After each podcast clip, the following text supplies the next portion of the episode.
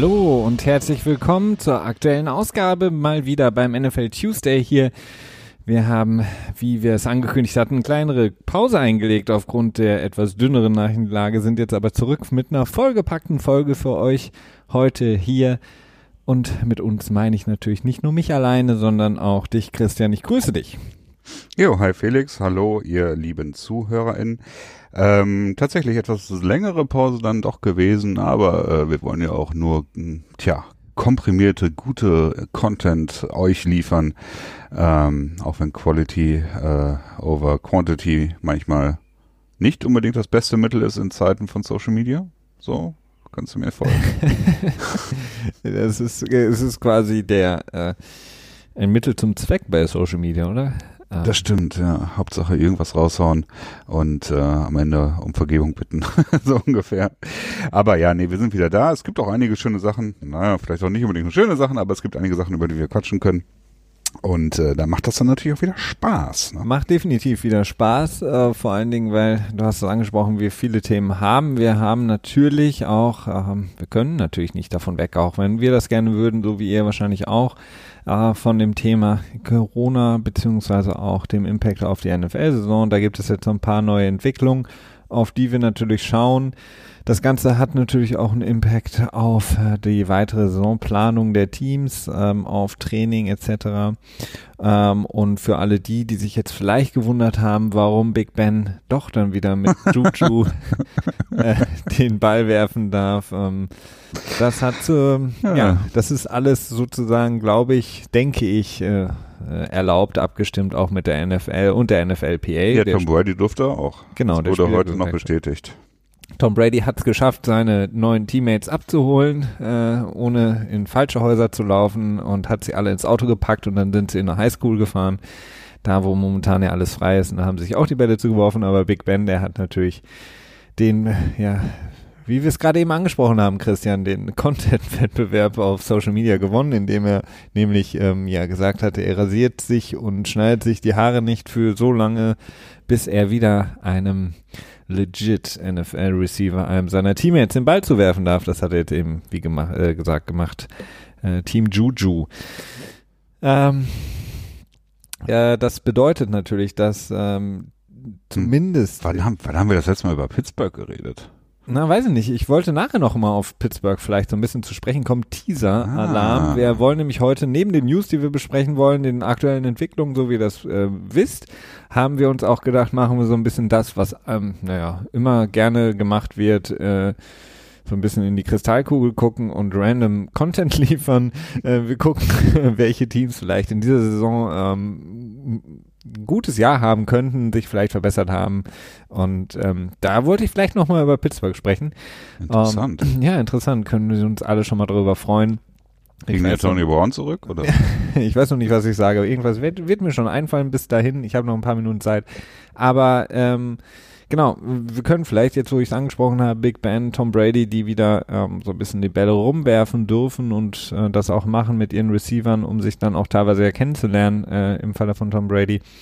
Nochmal auf die aktuelle Situation gucken, Christian, so ein bisschen so ein Update geben, seitdem wir uns das letzte Mal gesprochen haben, beziehungsweise für euch gesprochen haben, hat sich so ein bisschen was getan. Äh, Roger Goodell hat ähm, zumindest naja, in Absprache natürlich mit der NFLPA, mit äh, den ähm, ja, Doktoren äh, der jeweiligen beiden Seiten ähm, erlaubt, dass Team Facilities wieder geöffnet werden, soweit es die ähm, einzelnen Staaten auch erlauben. Sprich, ähm, je nachdem, wie die Regelungen in den einzelnen Staaten in Amerika sind, die sind natürlich sehr, sehr unterschiedlich momentan.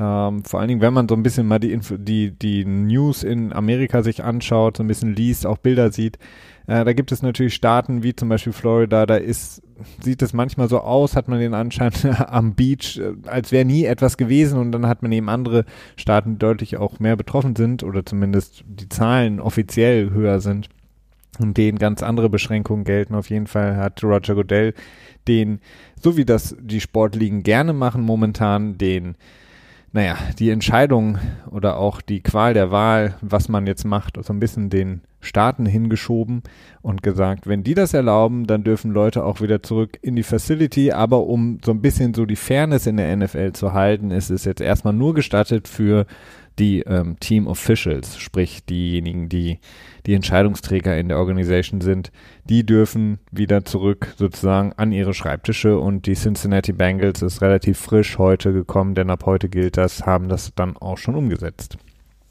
Ja gut, also ähm, das ist am Ende, glaube ich, auch eine Geschichte, die deutlich mehr Coverage bekommt, als sie sollte, denn der Impact ist, glaube ich, jetzt nicht so groß, dass ähm, hauptsächlich ja schon Orga-Personal, würde ich es jetzt mal nennen, in die Facilities zurück darf, denn Coaches sind explizit davon ausgenommen, solange nicht alle Coaches quasi gleichzeitig wieder rein können in die Team-Facilities, ja. sprich eine, ähm, ein gleiches Level zu äh, halten für alle ähm, Teams ja. quasi.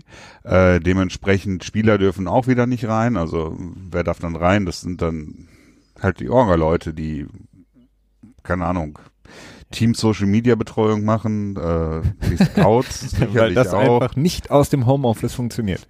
ja, keine Ahnung, die haben wahrscheinlich alle nur eine gebundene Adobe Lizenz oder so, ich weiß es nicht. Und ähm, ja, das ist dann schon irgendwie so eine Nachricht, klar, okay, gut, das ist so ein bisschen Sommerloch gepaart mit Corona Overflow irgendwie und dann wird das hochgespielt und dann. Hm, die Raiders haben halt die ganzen alten Tower-PCs, die nimmst du halt nicht so gerne mit ins Homeoffice. ähm, ja, aber auf jeden Fall bedeutet das für die Spieler momentan noch nicht so viel.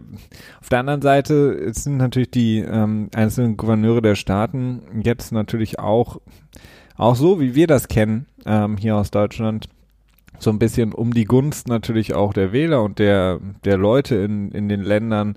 Sag doch das Pöbels. natürlich so ein bisschen buhlen sie darum. Und ähm, sobald ein Staat ähm, jetzt wieder öffnet, beziehungsweise gewisse Sachen wie eben Sport im Freien wieder zulässt, ähm, versuchen das eben auch weitere Staaten, beziehungsweise wir haben das jetzt zum Beispiel auch von Kalifornien, die eigentlich relativ mhm. ähm, strikt waren für Amerika jetzt gehört, dass sie erlauben, Sport, also auch ähm, Profisportveranstaltungen ohne Zuschauer und Zuschauerinnen ab dem, ich glaube, Anfang Juni irgendwann Datum wieder zuzulassen. Daraufhin haben natürlich die ganzen NFL-Leute fleißig getwittert und geschrieben, das ist so der erste Schritt. Das gibt uns Hoffnung, dass wir doch eine Saison sehen könnten, wenn wir jetzt schon wieder über ähm, offiziell zumindest Sport betreiben dürfen ohne Fans. Ja, ähm, das ist auch ne, das ist tatsächlich ziemlich genau wohl das gewesen, was du gerade eben angedeutet hast, dass die äh, die populären Sportligen Druck auf die ähm, Regierung ausüben, die jeweilige. Denn es wurde vorher so ein bisschen rumgefloatet, dass die Teams aus Kalifornien äh, quasi dann irgendwie nach Arizona auswandern würden für die ja. Saison, wo halt deutlich laxere ähm, tja, Bestimmungen herrschen. Ich glaube, Arizona ist natürlich auch erstmal ein, ein Staat, der wahrscheinlich eine deutlich dingere, äh, geringere Bevölkerungsdichte hat. Und dazu, so wie ich das in Erinnerung habe, auch einen deutlich röteren äh, Governor. Also insofern äh, beste Voraussetzungen für diese Drohgebärde, die die NFL dort aufgebaut hat. Ähm, gleichzeitig sehen wir auch schon ziemlich viele komische Bilder aus Kalifornien, ne, mit den Stränden, die dann wieder offen sind und ja. Leute, die sich überhaupt nicht daran halten. Ähm, aber es ist halt relativ sonnig im Moment und das ist ja gerade auch wieder scheinbar relativ gut äh, für gegen Corona und das Virus. Äh, mit Vorbehalt und Sternchen, dass ich äh, kein Virologe oder Epidemiologe bin. Aber es geht da ein bisschen voran. Ähm, wir machen bestimmt am Ende der Folge auch wieder so ein kleines äh, Corona Barometer, oder? Wo wir dann unsere. Ach so, ja, wo wir die Saison sehen. Das Gute ist, dass wir schon längst wieder vergessen haben, was wir letztes Mal gesagt ja, haben. Aber ich glaube, du warst so bei 45 und ich so bei 60 oder so. Irgendwie so, keine Ahnung. Auf jeden Fall geht es mal wieder im Grunde genommen auch um Geld, denn die Staaten, die jetzt auch sagen, okay, dann erlauben wir eben auch sogenannte Geisterspiele, fürchten natürlich einfach auch darum, dass die Teams, die in den jeweiligen Staaten beheimatet sind, dann eben abwandern könnten. Sagen wir mal, ähm, beispielsweise mit Kalifornien hat eine, ähm, wissen das alle nicht nur NFL-Teams, sondern geht es auch um NBA, da geht es um ähm, MLB und wenn die eben ähm, vielleicht sogar noch früher zurückkommen sollten oder den Spiel, Spielbetrieb nochmal aufnehmen sollten oder eine neue Saison starten sollten, wie in, in, in der Major League Baseball und das quasi dann außerhalb des Staates machen würden, dann wäre das natürlich für den Staat selber ein, ein finanzielles Desaster auch, ähm, denn diese Sportsachen generieren sehr, sehr viel Geld in Amerika und äh, Local TV Revenue ist auch nicht zu unterschätzen und das sind natürlich alles Sachen, ähm, die, die braucht man, beziehungsweise auch die, die lokale Wirtschaft in den Staaten ist natürlich auch trotzdem bei Geisterspielen noch beteiligt. Da will man natürlich nicht hinten dran stehen und am Ende quasi der Gouverneur sein, ähm, der gesagt hat, nee, bei mir geht's nicht und drumherum spielen alle und von daher werden jetzt wahrscheinlich alle Staaten nachziehen so ein bisschen. Es wird die Frage sein, inwiefern ähm, das dann wirklich Bestand haben kann. Aber glaubst du, dass ähm, Chick-fil-A diese Saison sonntags aufmachen wird? Nee. So, um zu zeigen, von wegen, ähm, wir sind gottesgläubig und äh, das Virus ist nur ein Test für unseren Glauben und deswegen machen wir jetzt Sonntag auf, um den, das zu provozieren. Virus gibt es gar nicht, wenn man genug Chick-fil-A isst. Ähm, spritzt euch die knusprigen Dinger direkt unter. Nein, ich weiß es nicht, ich denke mal nicht. Also ähm, das, ich habe mal einen langen Bericht über Chick-fil-A gelesen. Also für alle, die es nicht wissen, das ist diese Fast Food Chicken, äh, ja sowas wie wie kann man es vergleichen? Ne? So ein bisschen so wie KFC, nur ähm, Bloß die machen weniger in Buckets, sondern mehr in Sandwiches. Ne? Genau. Ähm, eine Ultra äh, gegründet von äh, dem Urgroßvater, glaube ich, äh, und äh, sehr, sehr, sehr erzkonservativ äh, diese ganze Familie. Und der hat quasi damals in die Firmenstatuten geschrieben, die sind unumstößlich, ja, dass sonntags äh, für alle Angestellten auch Feiertag sein soll und deswegen darf da keiner arbeiten und deswegen sind alle Stores in Amerika sonntags immer zu. Ich denke mal, daran wird sich nichts ändern, auch äh, in diesen Zeiten nicht. Schon Denn dann müsste ne? man ja, und davon, das ist ja was ganz Schlimmes für so äh, Familien in Amerika, den, den Urgroßvater irgendwie ja. betrügen, weißt du? Und dann müsste man wahrscheinlich die ganzen Gemälde, die in dem Büros hängen, abhängen oder so. müsste man alle umdrehen, die Bilder von ihm. oder auf den Kopf, auf den Kopf drehen. Ähm, Im Zuge von natürlich der Vorbereitung auf die Saison, von der wir immer noch nicht wissen, wie und ob sie und so weiter stattfinden kann. Ähm, ein gutes Barometer ist natürlich in Amerika immer die anderen Sportligen, ich hatte es gerade angesprochen, die ja schon deutlich früher einmal einsteigen, als es die NFL ist. Auch da gibt es momentan noch keine wirklichen ähm, ja, Informationen zu. Ähm, ganz interessant ist natürlich auch die NBA, die ja indoors spielt im Gegensatz äh, zu den anderen Sportarten. Auch da gibt es bisher noch keine wirklichen Informationen. Auch da wird immer so ein bisschen gemutmaßt, ja, Juni könnte es wieder ähm, so ein bisschen, ja, weitergehen, denn da ist man ja noch quasi mitten in der Saison, beziehungsweise kurz vor den Playoffs gewesen, als alles dicht gemacht wurde. Ähm, mal schauen. Also die NFL versucht sich jetzt natürlich auch darauf einzustellen, Christian, und wir hatten es letzte Woche, glaube ich, mal angesprochen, die Übertragungen sind natürlich in einem Sport wie NFL extrem groß. Ähm, diese sogenannten, wir sind jetzt alle Halbexperten, äh, Aerosole, die äh, versprüht ah, Aerosole. Ah, Aerosole, Entschuldigung.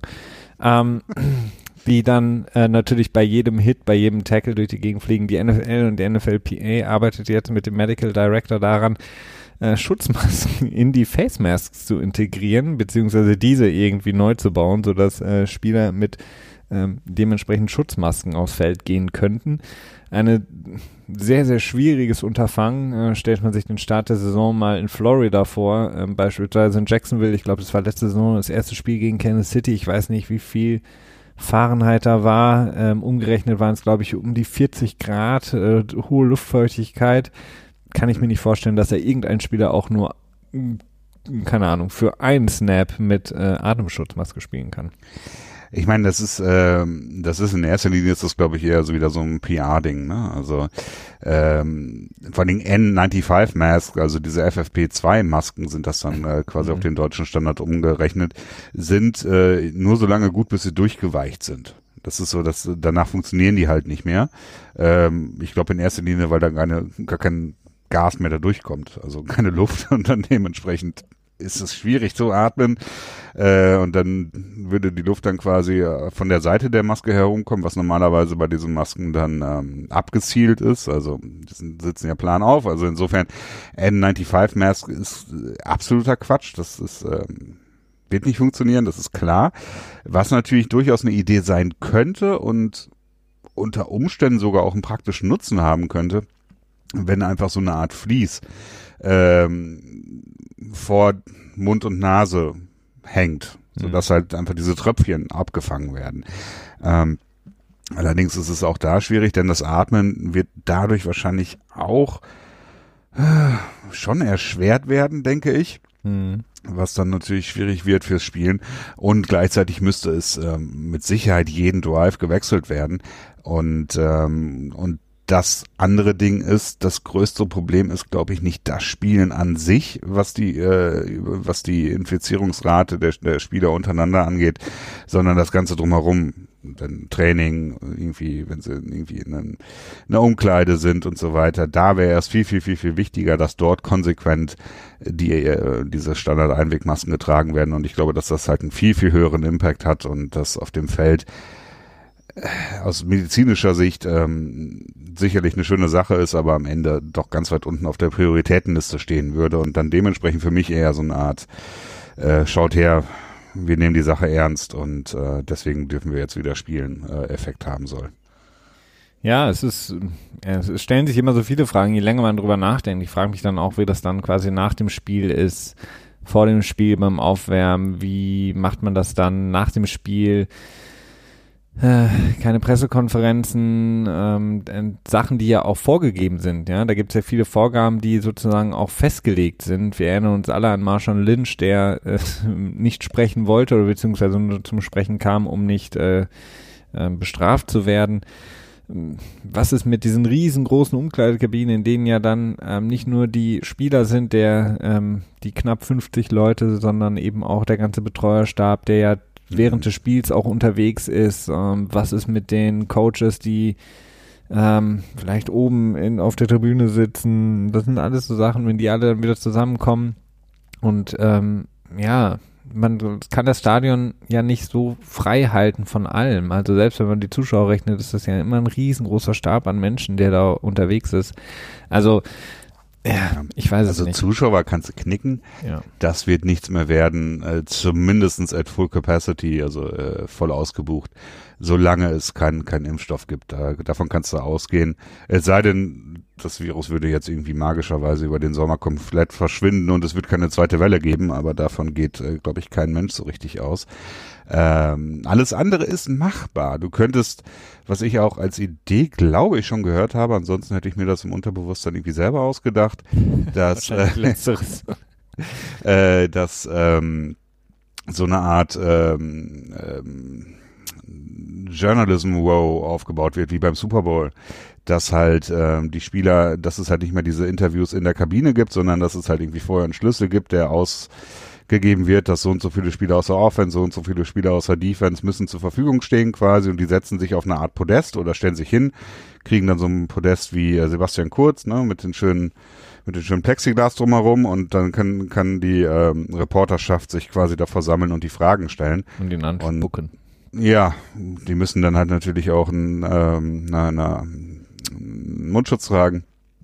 Und damit könnte man dann auch den den Bedarf an öffentlichen Stimmungen für die äh, Social Media Welt quasi decken. Also Was? das ist, glaube ich, durchaus machbar.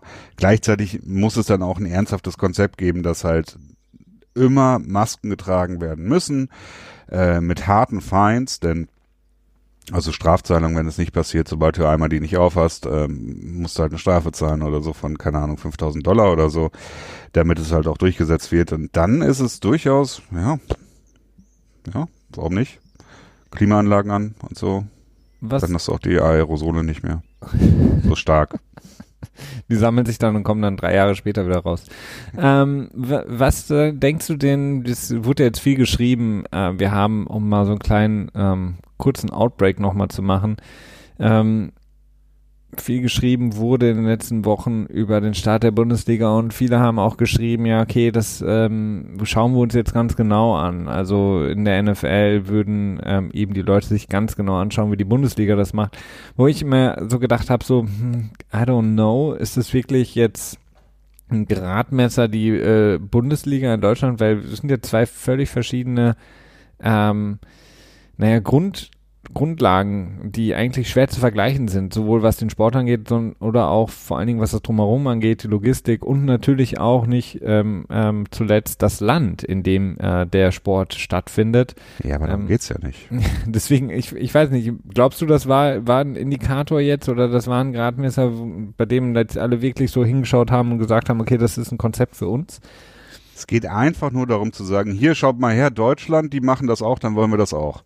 Also es ist einfach, das ist der einzige Grund dafür. Es geht nicht darum zu gucken, ob das sinnvoll ist, ob das umsetzbar ist. Das interessiert die alle überhaupt nicht. Es geht einfach nur, das ist einfach nur Lobbyarbeit meines Erachtens. Zumal einfach ja, nur Argumente sammeln. Und zumal man ja auch dazu sagen muss, auch in Deutschland klatschen sich jetzt alle schon auf die Schultern und niemand weiß, ob das wirklich ein Konzept ist, was funktioniert. Zumindest ja. ähm, A, das und B hat man jetzt schon, ich glaube, drei, vier Verstöße, sei es jetzt Mönchengladbach, die nicht lang genug in Quarantäne waren, glaube ich, und auch andere Sachen ähm, irgendwie Spieler, die sich dann doch ähm, abgeklatscht haben als Jubel und äh, irgendwie Trainer, die noch zu DM gingen oder irgendwie sowas. Also man, man hat da ja auch schon im Grunde genommen genau das, was ich mir gedacht habe. Ähm, sobald, äh, wir hatten den Fall ähm, Kalu, wo sich alle aufgeregt haben, wo ich mir gedacht ah, ja. habe, okay, was wäre passiert, wenn das ein, weiß ich nicht, weißer Marco Reus oder der Manuel Neuer oder Kimmich oder wie sie heißen. Oder Heiko Herrlich. gewesen wäre. Was wäre dann passiert? Hätte es dann auch einen Aufschrei gegeben? Hätte es eine Suspendierung gegeben? Natürlich nicht. Genau das sehen wir jetzt. Äh, ähm, von daher ist dieses ganze System so durchschaubar und äh, einfach nur lachhaft, ähm, weil, keine Ahnung, die ja, für mich einfach total undurchsetzbar, weil einfach diese Mechanismen immer wieder genau so greifen, wie sie jetzt gegriffen haben, äh, weil eben die Leute, die da entscheiden, einfach so entscheiden, wie sie entscheiden. Und ja, es geht einfach darum, dass kein Interesse bei den Teams da ist. Ne? Es ist ähm, also ich glaube nicht, dass da nur ansatzweise ähm, das Wissen da ist. Also ich meine, wir sehen das ja jetzt auch äh, bei äh, Von Miller. Hast du das mitbekommen, seine Aussagen zu Corona? Zu der Covid-19-Erkrankung. Er hatte ja durchgemacht, ist jetzt, glaube ich, schon seit drei Wochen ist er negativ, also hat die Erkrankung überstanden. Und er hat nach wie vor massive Probleme beim Luft, also beim Luft bekommen. Ja. Und äh, das ist halt ein Paradebeispiel dafür, dass diese Krankheit eben nicht nur entweder du überlebst sie oder du stirbst, sondern dass es halt auch dazwischen einen Bereich gibt, der bei sehr vielen Menschen, die eben auch nicht zu den Risikogruppen gehören, so wie es halt im Moment aussieht, massive Folgeschäden, zumindest kurzfristige Folgeschäden hat. Äh, Geschmacksverlust und, und ähm, Riechverlust ist auch so eine ganz häufige Geschichte. Äh, und wenn das halt so ein Top-End-Sportler wie es Von Miller ist, ne, dann sollte das halt schon zu bedenken geben. Und ich bin mir ziemlich sicher, dass in den entscheidenden Positionen bei den Fußball-Bundesliga-Vereinen die Mehrzahl der, der Verantwortlichen dort ähm, ja, nicht das entsprechende Wissen haben und dementsprechend das Ganze wirklich nur als PR-Problem betrachten und sagen, okay, wie können wir erreichen, dass es plausibel genug aussieht, dass wir es machen können. Ja, beziehungsweise und, es interessiert ja keinen, beziehungsweise die, die Entscheidungen werden ja immer schön einfach weitergegeben. Also von der Politik, ähm, die haben sich gesagt, so, okay, wenn die DFL das macht, die DFL hat irgendwie ein ganz tolles Konzept entwickelt, äh, bei, von dem mir auch die meisten Experten gesagt haben, ist eigentlich nicht durchsetzbar und vor allen Dingen eigentlich auch regelwidrig. Ähm, und dann wurde das Ganze weitergegeben an die Teams, die sollen sich bitte am Riemen reißen und die haben das quasi dann auch weitergegeben, indirekt wieder an die Gesundheitsämter, die dann entscheiden müssen am Ende, wer darf spielen und wer nicht, wer muss in Quarantäne, mhm. müssen das ganze Teams oder müssen es nur einzelne positive Spieler, was total strange wirkt. Und dann, ähm, was du auch ansprichst, ähm, die, die Folgeschäden, ähm, denn auch da weiß man, beziehungsweise wissen das jetzt schon aus ersten Untersuchungen, viele, ähm, ein Sportmediziner, der das von der, ich glaube, Sporthochschule Köln, die das untersucht haben, dass einfach. Ist das der, den, den man immer sieht? In, in Dokus, der einzige quasi Sportprofessor, nee, der irgendwie immer im Fernsehen zu sehen ist. Ich glaube nicht dieser Fröbe oder Fröbe, ja, nee, so, so ein anderer. So ein oh, anderer. der ist sogar auch sketchy gewesen. Der hat irgendwie so eine komische Beraterfirma geöffnet und ja, verkauft nee. irgendwie Trinkwasser irgendwie. äh, Guerrero 2.0. Nee, nee, das war ist ein anderer. Den, den hatte ich vorher so noch nie gesehen. Und der hat eben gesagt, dass die, dass er ähm, es jedem Profisportler abraten würde, weil die äh, Chance, dass das dein Karriereende bedeutet, mhm. ist einfach gegeben aufgrund der Tatsache, dass du irreparable Schäden nicht nur an der Lunge, sondern auch am Herzen ähm, genau, mitziehen ja. kannst.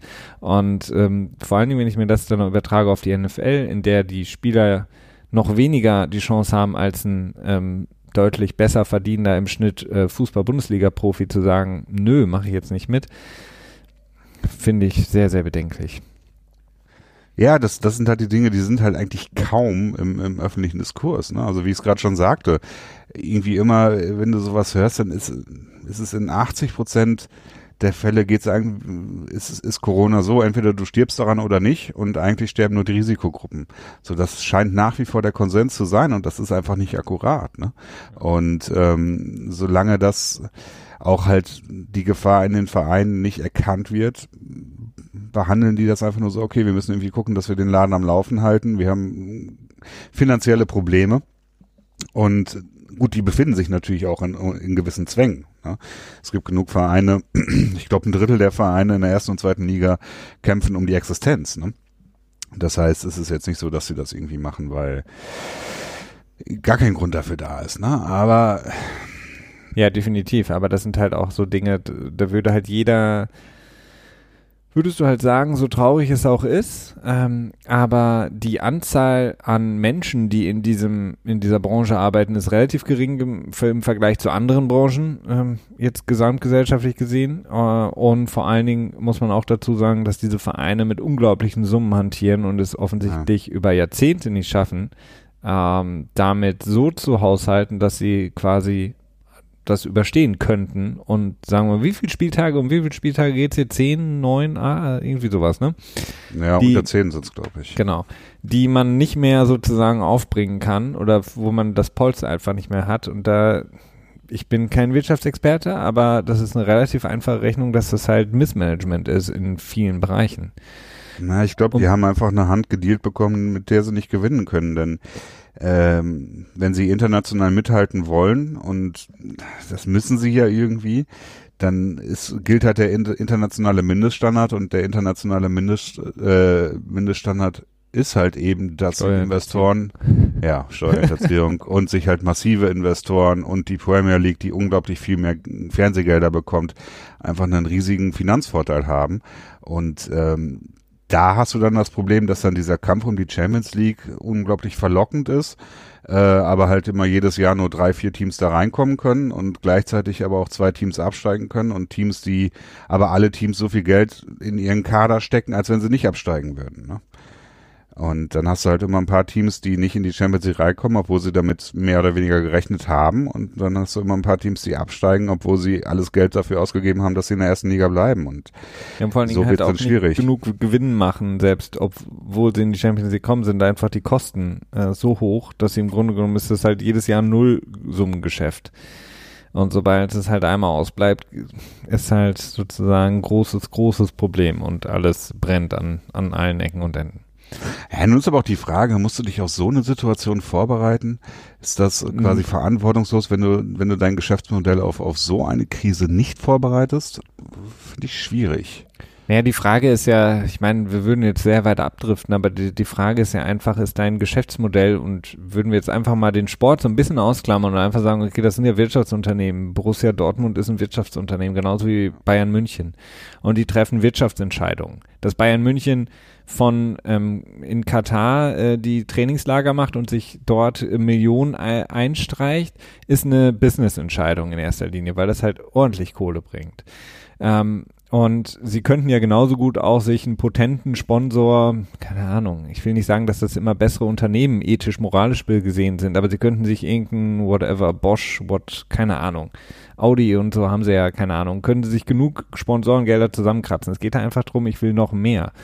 Und die Frage ist halt, als Wirtschaftsunternehmen willst du quasi immer ein unglaublich äh, krasses Wachstum jedes Jahr haben? Willst du immer mehr machen? Willst du auf der Mitgliederversammlung in deinem Audi Dome jedes Mal erzählen, dass du ja. wieder 200 Millionen mehr gemacht hast? Oder willst du einfach sagen, hey, wir sind gesund, weil wir jederzeit ähm, genug Kohle haben, um auch eine schlechte Phase überstehen zu können.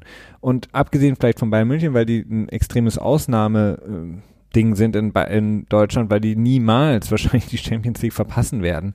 Aber alle anderen. Vorher wird das Treuhandkonto angezapft. ja, genau. Aber alle anderen Teams müssen damit rechnen. Und das ist einfach nur, sie müssen einfach so wirtschaften, dass sie sagen, okay, wir müssen uns im allerschlimmsten Fall werden uns die besten Spieler weggekauft. Wir haben, greifen drei, vier Mal ins Klo, was unsere Transfersachen angeht und spielen nur noch im UI Cup, wenn es sie noch gäbe. ähm, und äh, verlieren einfach extrem viel Geld. Als es das letzte Mal passiert ist, äh, ist Dortmund fast insolvent gegangen. Also es ist jetzt nicht nur Corona so, ne? Also es sind schon Sachen, so willst du einfach immer Ja gut, aber ich glaube, Dortmund ist auch echt ein, ein Paradebeispiel für Missmanagement, oder? Ja, aber willst Zumindest aus der Zeit. Aber Schalke ja auch, die haben ja auch gesagt, sie würden jetzt bankrott gehen, wenn sie jetzt nicht langsam wieder Fußball spielen können in der Corona-Krise. Aber das ist halt ich die Frage. Ich glaube, Schalke geht bankrott, wenn die Fleischindustrie noch weiter äh, befallen ja, wird, oder? Das ist wahrscheinlich auch. Aber das ist halt für mich halt einfach die Frage, willst du immer unglaublich äh, schieres Wachstum haben, einfach um des Wachstums willens? Oder willst du halt einfach sagen, okay, wir sind jetzt einfach gut aufgestellt? Und damit sind wir beim heutigen Thema Kapitalismus. ja. ähm, aber wir kommen zum anderen Thema, das damit äh, äh, angeschlossen ist. Ähm, und zwar ähm, Rassismus. Könnten wir eigentlich direkt äh, drüber äh, rüberspringen und den Bogen machen, denn ähm, das, wir hatten gerade eben ähm, angesprochen, Roger Goodell, der mehrere äh, Dinge ans Laufen gebracht hatte, wie 19. Mai dürfen wieder die Facilities geöffnet werden und die äh, Face Masks, ähm, gab es eine viel wichtigere Sache, die ähm, jetzt zumindest beim Owner-Meeting, äh, beim virtuellen ähm, eingegeben wurde, sozusagen zur Abstimmung. Und zwar, Christian, dass ähm, Head Coaches, ähm, generell Coaches, ob es jetzt ähm, ähm, die Position Coaches sind, aber eben auch vor allen Dingen GMs, ähm, die Front Office Stellen, die höheren Front Office Stellen, wenn diese besetzt werden von marginalisierten äh, Menschengruppen, ähm, die äh, eben sonst momentan, glaube ich, so gut wie gar nicht. Ich glaube, wir haben vier Head Coaches, die nicht weiß sind, äh, besetzt werden. Dann sollen diese Teams, die, die eben diese Stellen besetzen, äh, mit einem Draft-Pick, beziehungsweise nicht mit einem Draft-Pick, Entschuldigung, das war falsch, sondern mit einer besseren Draft-Position belohnt werden. Ja, beziehungsweise was beschlossen wurde, ist jetzt erstmal, dass Teams ihre ähm, Coordinator und, und Position Coaches nicht mehr blocken können für Interviews für Head Coaching und Coordinator Positionen, so wie ich, wenn ich das richtig im Kopf habe. Das ist, das ist das, was beschlossen wurde. Genau, zur Abstimmung meinte ich ja auch, wurde es quasi gegeben dann für Ja, das nächste also- Owner-Meeting. Ähm, das ist meines Erachtens schon mal grundsätzlich eigentlich eine ganz gute Geschichte. Äh, naja, vielleicht auch wenn es noch nicht die ganze Lösung ist, aber das ganze Hiring-Prozedere in der NFL ist halt irgendwie Quatsch. Ne? Ich meine, wir erinnern uns über diese an die ähm, Josh McDaniels Geschichte in Indianapolis, wo irgendwie drei Wochen feststand, dass er der neue Head Coach wird. Ähm, aber es halt nicht offiziell verkündet wurde. Das ist halt irgendwie so, äh, äh, weiß nicht, was das soll, so, ne? Ähm, Ja. aber zu der viel, viel wichtigeren Geschichte und zwar die Incentivi Incentivierung von ähm, äh, Minoritätsanstellungen ähm, quasi, wenn ich es jetzt mal überschreiben würde. Kann man das so überschreiben? Ja, also es ist immer so, äh, ja, das, das Wording ist immer äh, schwierig, aber genau, eben, wir haben ja jetzt momentan nur, ähm, wie gesagt, ich hatte es, wenn ich es jetzt richtig in Erinnerung habe, vier Co-Head Aber es sind Coaches. sogar weniger, oder? Mike Tomlin, Ron Rivera, Brian Flowers. Flores und Anthony Lynn in, bei den Chargers. Stimmt. Tatsächlich, ja, okay. Ja, vielleicht sogar noch mehr, vielleicht haben wir noch irgendwen vergessen, aber ähm, das ist natürlich sehr wenig und vor allen Dingen in den letzten Jahren hat sich dieser Trend echt schlecht gemacht. Ähm, ein großes Problem ist natürlich immer häufig, dass Teams äh, scheinen, so, so wirkt es so ein bisschen so, dass, dass sie dann ähm, quasi Chancen verteilen an, an ähm, nicht weiße Head Coaches, wenn sie sowieso eine shitty Situation haben. Also sprich kein Quarterback und dann haben diese Coaches es in der Regel sehr schwer, sich unter Beweis zu stellen, weil sie eben keinen Quarterback haben und dann werden sie auch wieder schnell gefeuert. Ne? Das ist dann noch so eine andere Seite dabei. Aber grundsätzlich, äh, im ersten Moment war ich sehr begeistert von der Idee, als ich das gehört hatte. Dann habe ich den, die, die, die Fakten dazu gelesen und den Vorschlag mir genauer angeguckt und dann festgestellt, dass es, glaube ich, maximal 14 Spots sind, die sie in der dritten Runde hochrücken können. Ne? Nicht ganz, 16. 16. Also okay. wenn Sie einen Head Coach ähm, ähm, einer Minorität, also marginalisierten Gruppe, unter Vertrag nehmen, würden Sie in der dritten Runde sechs Spots nach oben rutschen mit Ihrer in Ihrer Draftposition. Ähm, ein Top Personal Job, also GM in der Regel, würden Sie zehn Spots nach oben rutschen und ähm, nehmen sie einen Head Coach und einen GM unter Vertrag, würden sie 16 Positionen in der dritten Runde äh, in der äh, Draft, Draft-Reihenfolge nach oben springen. Das ist halt so eine Sache, klar, das ist ein Anfang, aber meines Erachtens ist es, glaube ich, am Ende nicht genug, um wirklich einen, einen Shift dahin äh, zu bringen, dass es wirklich, also dass wirklich ein, ein Owner sich sagt, okay, gut, dann, dass er sich dafür quasi davon überzeugen lässt. Das, das glaube ich nicht so richtig. Ja, es ist vor allen Dingen auch, äh, ja, es ist, es ist, ja, es ist wirklich so ein, so, eine, so ein zweischneidiges Ding und das Problem ist natürlich auch, äh, wir, wir reden jetzt darüber, aber im Grunde genommen sind es ja die, die Personen, die da in Frage kommen würden für diese Position. Unter, unter anderem wurde auch, das darf man auch nicht vergessen, wurde explizit generell in diesem, ähm, in diesem Meeting auch darüber gesprochen, eben auch Frauen mehr zu integrieren in diesem Prozess. Wir haben eben ähm, momentan ja nur die Rooney Rule, über die wir auch häufiger schon gesprochen haben, mhm. von der wir ja auch schon häufiger gesagt haben, dass sie eben leicht zu umgehen ist, indem man einfach so tut, als hätte man oder man, beziehungsweise man lädt einfach nur pro forma noch jemanden ein, um eben dieser Rooney Rule gerecht zu werden. Auch das war von der Idee her keine schlechte Idee. Auch diese, dieser Vorschlag ist mit Sicherheit kein schlechter Vorschlag insgesamt. Nur ist die Frage, ob man da nicht etwas mehr kaputt macht, ähm, in der Hoffnung, etwas Gutes zu tun. Denn das große Problem ist und bleibt halt einfach, dass äh, die ähm, Entscheidungsträger und Trägerinnen, die paar in der NFL, sind halt alles Weiße und ähm, sind ultrakonservative weiße Besitzer, Besitzerfamilien, die die Entscheidung im Endeffekt treffen, weil sie die sozusagen die Paychecks unterschreiben. Und ähm, das Problem wird sich so wahrscheinlich nicht lösen lassen können. Ja, das, ja, wie gesagt, ich glaube auch, dass es zu wenig ist. Ich hatte halt erst gedacht, so, okay, wenn du so einen Drittrunden Compensatory Pick dafür dann quasi locker machen würdest, so. Dass das äh, vielleicht genug wäre, um, um da einen positiven Impact zu haben, also mehr Risiko in Anführungsstrichen, denn meines Erachtens ist jetzt nicht ein Risiko, äh, eine BPOC-Person da, dazu dann einzustellen, aber Risiko aus Sicht der, der Ownership dann quasi einzugehen, dass es damit kompensiert werden kann. Ähm, und gleichzeitig, jetzt habe ich meinen Faden verloren. Meine Frage ist halt auch, ähm, würde es wirklich, ist der Anreiz groß genug, mit dieser ähm, zehn Spots nach oben ja, zu springen in der dritten das, Runde? Das glaube ich nicht, denn es ist auch einfach zu abstrakt, denn ähm, du weißt ja im Februar nicht, was in der dritten Runde, also wir sehen ja viele Draft Day Trades, ne? Also viele Trades am ersten oder zweiten Tag, wenn dann in der dritten Runde noch jemand zehn Picks hochspringt, das kommt sehr häufig vor, aber das passiert immer spontan. Ne? Und es hat niemand, der in, äh, der im Februar da sitzt oder meinetwegen äh, Januar da sitzt und sagt, okay, ich brauche ein neues Coaching äh, oder neuen General Manager, der war, ist sich ja in dem Moment noch gar nicht bewusst, dass er dann im April, wenn der Draft stattfindet, dann diesen Bedarf dazu hat, hochzuspringen weißt du? Ja. Und dementsprechend glaube ich, dass dann dieses, ähm, diese Steigerung der Picks äh, am Ende wahrscheinlich nur so vorausdenkenden General Managern wie Bill Belichick oder keine Ahnung äh, Lynch oder so sind, dass die daran überhaupt Interesse haben. Alle anderen sagen so, pff, interessiert mich ein Scheiß, das ist ein Problem für, für April. Ne?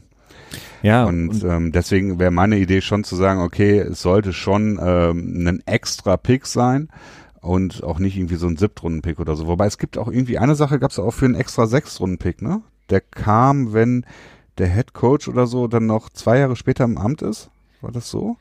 Ja, genau. Ähm, ich glaube, ähm, ich glaube das dritte Jahr vom Head Coach oder GM, ja. dann würden sie einen Viertrunden-Pick dazu bekommen Mhm. Ähm, nee, Quatsch, Entschuldigung, würde der Viertrunden-Pick würde nochmal five Spots nach oben rutschen, ja. wenn der im dritten Jahr noch angestellt ist, der Head Coach oder der GM.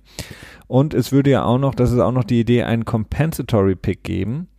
Ähm, Ach, wenn QB-Coach, glaube ich, ne? Oder wie war das? Ja, ich glaube einfach nur, wenn ein Assistant Coach Ah ja, genau. Offensive Defensive Special Teams Coordinator oder QB Coach. Das war, glaube ich, die Sache. Ja, irgendwie, also ich glaube, also wenn ich mich jetzt richtig erinnere ähm, habe, ist es, ähm, wenn ein Assistant ähm, aus seinem jetzigen Team irgendwo anders eine Coordinator-Stelle bekommt. dann bekommst du dafür einen Compensatory Pick. Das ist quasi der Vorschlag. Wie gesagt, wir reden jetzt nur nicht Ah, über ja. ähm, äh, gelegte, also ge gemachte Entscheidungen, ähm, sondern das sind Vorschläge. Also es ist, je, je länger man sich das durch den Kopf gehen lässt, beziehungsweise je länger man das durchliest, ähm, desto schwieriger ist es halt einfach, weil ich halt einfach finde, dass die, die Art und Weise, wie ähm, da über die Menschen auch gesprochen wird, um die es geht und ähm, die das, das komplette Konstrukt und wenn ich mir dann überlege, dass darüber die Owner entscheiden und die Owner auch diejenigen sind, die später Einstellungen ähm, zu großen Teilen, fast bei allen Teams, es gibt ein paar Ausnahmen, Mhm. ja, aber fast bei allen Teams entscheiden, finde ich das eine wirklich sehr, sehr schwierige Sache und ähm, ist eine Sache, die ich mehr und mehr nicht gut finde. Ich finde halt, man müsste halt einfach radikaler von der NFL arbeiten äh, und sagen, ähm, wir entmachten die Owner, sobald wir die Möglichkeit dazu haben, wenn sie Scheiße bauen. Und Ja, ähm, gut, lassen das, das nicht mehr. die. Ja, ich meine, diese, diese, die, wir hatten den Fall Jerry Richardson. Jetzt haben, gut, ähm, ich will nicht sagen, dass jetzt mit äh, Dings äh, Tapper unbedingt der viel bessere Kandidat da im Amt ist, ähm, aber ähm, einfach, dass man so ein bisschen versucht, diese Riege da aufzubrechen, indem man einfach strikter da ist. Also ähm, Spieler werden extrem bestraft, ähm, die Owner aber im Grunde genommen gar nicht. Und sie sind als die Franchise-Nehmer extrem machtvoll und man müsste einfach diese Macht mehr und mehr einschränken und beschränken, wenn man wirklich Interesse daran hat, strukturelle Probleme in der NFL zu lösen. Die NFL wird keine strukturellen gesellschaftlichen Probleme, die hier ja sichtbar werden. Also, dass äh, gewisse Coordinator, Head Coaches, GM nicht eingestellt werden, ist ja das gesamtgesellschaftliche rassistische Motiv, das immer wieder ähm, ähm, sozusagen greift. Ähm, und den Rassismus wird die NFL selber nicht auflösen können, aber sie können gewisse Rahmenbedingungen schaffen, in, deren, in denen es vielleicht etwas besser funktionieren könnte. Und dazu gehört es halt, dass beispielsweise Leute wie Jerry Richardson nicht so lange unterwegs sein dürfen, dass beispielsweise ähm, Owner-Familien wie in Houston nicht so lange so einen Scheiß fabrizieren können, sondern dass da ähm, quasi die NFL schneller und früher ähm, Maßnahmen einleiten kann, um die Besitzer zu wechseln. Und dann könnte man wirklich, da könnte man dann wirklich ähm, Vorgaben setzen, dass man sagt, so, es darf nicht schon wieder irgendwie der nächste Weiße, weil es gibt auch genug äh, nicht weiße Unternehmer, äh, die oder UnternehmerInnen und Familien, die in Amerika genug Geld hätten, um ein, ein Team zu betreiben. Und das ist so der einzige Weg, den ich sehe. Alles andere ist so ein, so ein bisschen so eine Scharade. Ja, ähm, ist jetzt nicht so, dass ich das nicht auch begrüßen würde, wenn genau das eintreten würde, was, was du jetzt gerade äh, da beschrieben hast. Ich sehe nur absolut keinen Weg dahin. Also, denn warum sollten sich die, die äh, Owner ähm, ihre eigene Macht berauben? Das kann ja nur durch Druck von außen passieren. Und dieser Druck ist, also ich sehe schon einen gesteigerten Druck. Also es gab viel Ärger darüber, ähm, über die Minority Hires, Hires beziehungsweise die Ausbleibenden, ne, die Fritz Pollard, doch Fritz Pollard Foundation, ne? Oder die hat sich auch äh, mit scharfen Worten daran gewandt. Ehrlich gesagt bin ich schon überrascht, dass überhaupt was passiert. Also dass, dass, dass da überhaupt was in diese Richtung, das hat mich schon schon leicht überrascht. Ähm, aber dass da mehr passiert, da muss einiges an Druck passieren, äh, der von außen kommt, der dann am Ende halt auch Geld kostet. Ne? Denn ähm, ich habe es oft genug gesagt, ich bin fest davon überzeugt, dass zwei Drittel der, der Ownership da in erster Linie des Geldes wegen da ist und äh, des Ja. Gewinns, der damit erzielt wird. Und wenn das natürlich angreifbar wird, ja, dann, dann kann das auch passieren. Aber vorher sehe ich da kaum Weg hin zu, zu, zu Ownership, die quasi Macht abgibt. Nee, man müsste ihn die Macht natürlich auch ähm, abschneiden. Man müsste halt, und das ist natürlich ein Prozess, der ewig äh, schwierig ist und langfristig ist, so wie die NFL strukturiert ist. Ähm, aber man muss halt davon wegkommen, dass die Owner, weil die Owner sind ähm, quasi diejenigen, die Gesetzesentwürfe sozusagen vorschlagen und aber auch darüber Ja. abstimmen und diese nachher auch einhalten sollen. Also das ist so ein bisschen schwierig halt und da muss man so ein bisschen wegkommen, weil diese Macht dieser ähm, Opis und Omis da, die ist halt einfach viel zu groß und ja, ich weiß, das ist die Cash Cow oder die einzelnen Leute, aber ähm, nichtsdestotrotz die, die Kohle würde auch fließen, wenn ich weiß, es ist jetzt äh, utopisch, weil äh, das Ganze wahrscheinlich auch mehr aufgeblasene Luft war im Endeffekt als äh, wirklich ähm, eine Möglichkeit. Aber P. Diddy und Steph Curry Klar. als die Besitzer von Carolina würden genauso, wenn nicht sogar viel mehr Kohle generieren können für ähm, Carolina unter dem Shield der NFL. Natürlich. Ähm, von daher das darf halt nicht mehr das Argument sein. Und wenn es dann, wenn man auf dem Weg dorthin ja, Regelungen findet, um eben noch mehr Spieler, Entschuldigung, Coaches, GMs etc. Ähm, die Chance zu geben, überhaupt mal so ein Amt zu bekommen, dann muss es eben mehr an Kompensation sein, als jetzt eben, du rutscht jetzt fünf Spots in der dritten Runde nach oben. Ähm, weil, keine Ahnung, entweder sagt man, okay, wir, wir gucken uns die Rooney Rule nochmal an, die seit 2003, wenn ich richtig Erinnerung habe, ähm, Ja. äh, sozusagen greift, aber die eben schon so extrem ausgehöhlt ist, dass man da eben nochmal nachschaut und guckt, okay, wie könnten wir diese Rooney Rule nochmal wirklich ein bisschen fester zurren und wirklich da versuchen, Kontrollmechanismen einzuführen äh, und die Strafen nochmal anzieht. Es gibt ja sogar noch deutlich leichtere Mittel dazu. Ähm, du musst das ja jetzt nicht irgendwie über Compix machen oder, oder indem du ein paar Slots hochrutscht. Du kannst ja auch einfach anfangen und sagen, dass du dann Cap-Exemptions irgendwie bereitstellst. Ne? Dass du Mhm. sagst, okay, dann bekommt das Team in diesem Jahr irgendwie 10 Millionen Cap-Space-Dollar mehr oder Ja, das ist eine 15 gute Millionen Idee. Oder, Ja. das ist vor allen Dingen auch deutlich simpler. Ne? Äh, Problem ist dann nur, dass dann es gibt halt viele Teams, die keine Lust haben, mehr Cap Space zu haben, die eigentlich immer nur das Minimum ausgeben wollen, damit sie dann möglichst viel Gewinn machen können. Ja, Ähm, aber ich meine, so ein paar Teams würden jetzt, glaube ich, äh, froh sein, wenn sie ein bisschen mehr Cap zur Verfügung hätten. Ne? Ja, ja, aber nicht alle Teams haben Bock darauf. Ja, klar. Ne? Es gibt halt viele Teams, die das einfach vor sich herschieben und ähm, zum einen, weil sie halt nicht wirklich Bock haben, viel Geld auszugeben, zum anderen, weil sie gerade in dem Moment keine wirkliche Möglichkeit sehen, überhaupt erfolgreich zu sein. Ähm, allerdings kannst du Capspace dann ja auch wieder so quasi vertraden, indem du dir halt irgendwie Nick Foles oder einen Brock Osweiler aufnimmst. Aber diese Situationen ergeben sich halt auch nicht unbedingt jedes Jahr. Ähm, grundsätzlich, I don't know. Ich bin auch fester Überzeugung, es ist ziemlich egal, wer da sitzt in dem Franchise. Ähm, je inkompetenter die Ownership ist, desto weniger Gewinn erwirtschaftet sie natürlich am Ende, aber ich glaube, es ist ziemlich unmöglich, Minus zu machen mit einem NFL-Franchise, es sei denn, du hast irgendwie fünf Corona-Saisons nacheinander. Ja, ähm, ja, also wie gesagt, ich weiß gar nicht, wann ist das nächste ähm, Zoom-Meeting geplant? Äh, Ähm, war nicht Ende Mai was? ja, ich glaube schon. Ne? Also vielleicht aber ich dann nähere, nächste Informationen dazu geben. Äh, in diesen Zeiten, in denen momentan ja alles in der NFL noch äh, über Zoom-Meetings abgehalten werden muss. Was nicht über Zoom... Eigentlich, ja. was mich wundert, ist, warum die NFL so bereitwillig erklärt, dass sie Zoom benutzt. Ne? Also eigentlich müssten sie doch irgendwie Skype nutzen, denn wir haben ja diese strategische Partnerschaft mit Microsoft und diesen Surface-Tablets. Ja, aber ich meine, so tief willst du auch nicht fallen als NFL, ne? Ich meine, Skype hat, äh, hat eine, wenn du so willst, eine Atlanta Falcons 28 zu 3 Führung in, äh, was die, was Online-Video, ähm, Telefonie angeht, ähm, verspielt. Äh, Ich meine, vor, weiß ich nicht, wie vielen Jahren war äh, Skype im Grunde genommen der einzige Ja. Player auf dem Markt und mittlerweile Ja, ICQ hatte auch einen Videochat. ja, aber mittlerweile benutzt im Grunde genommen keine Sau mehr Skype, wenn es sich vermeiden lässt.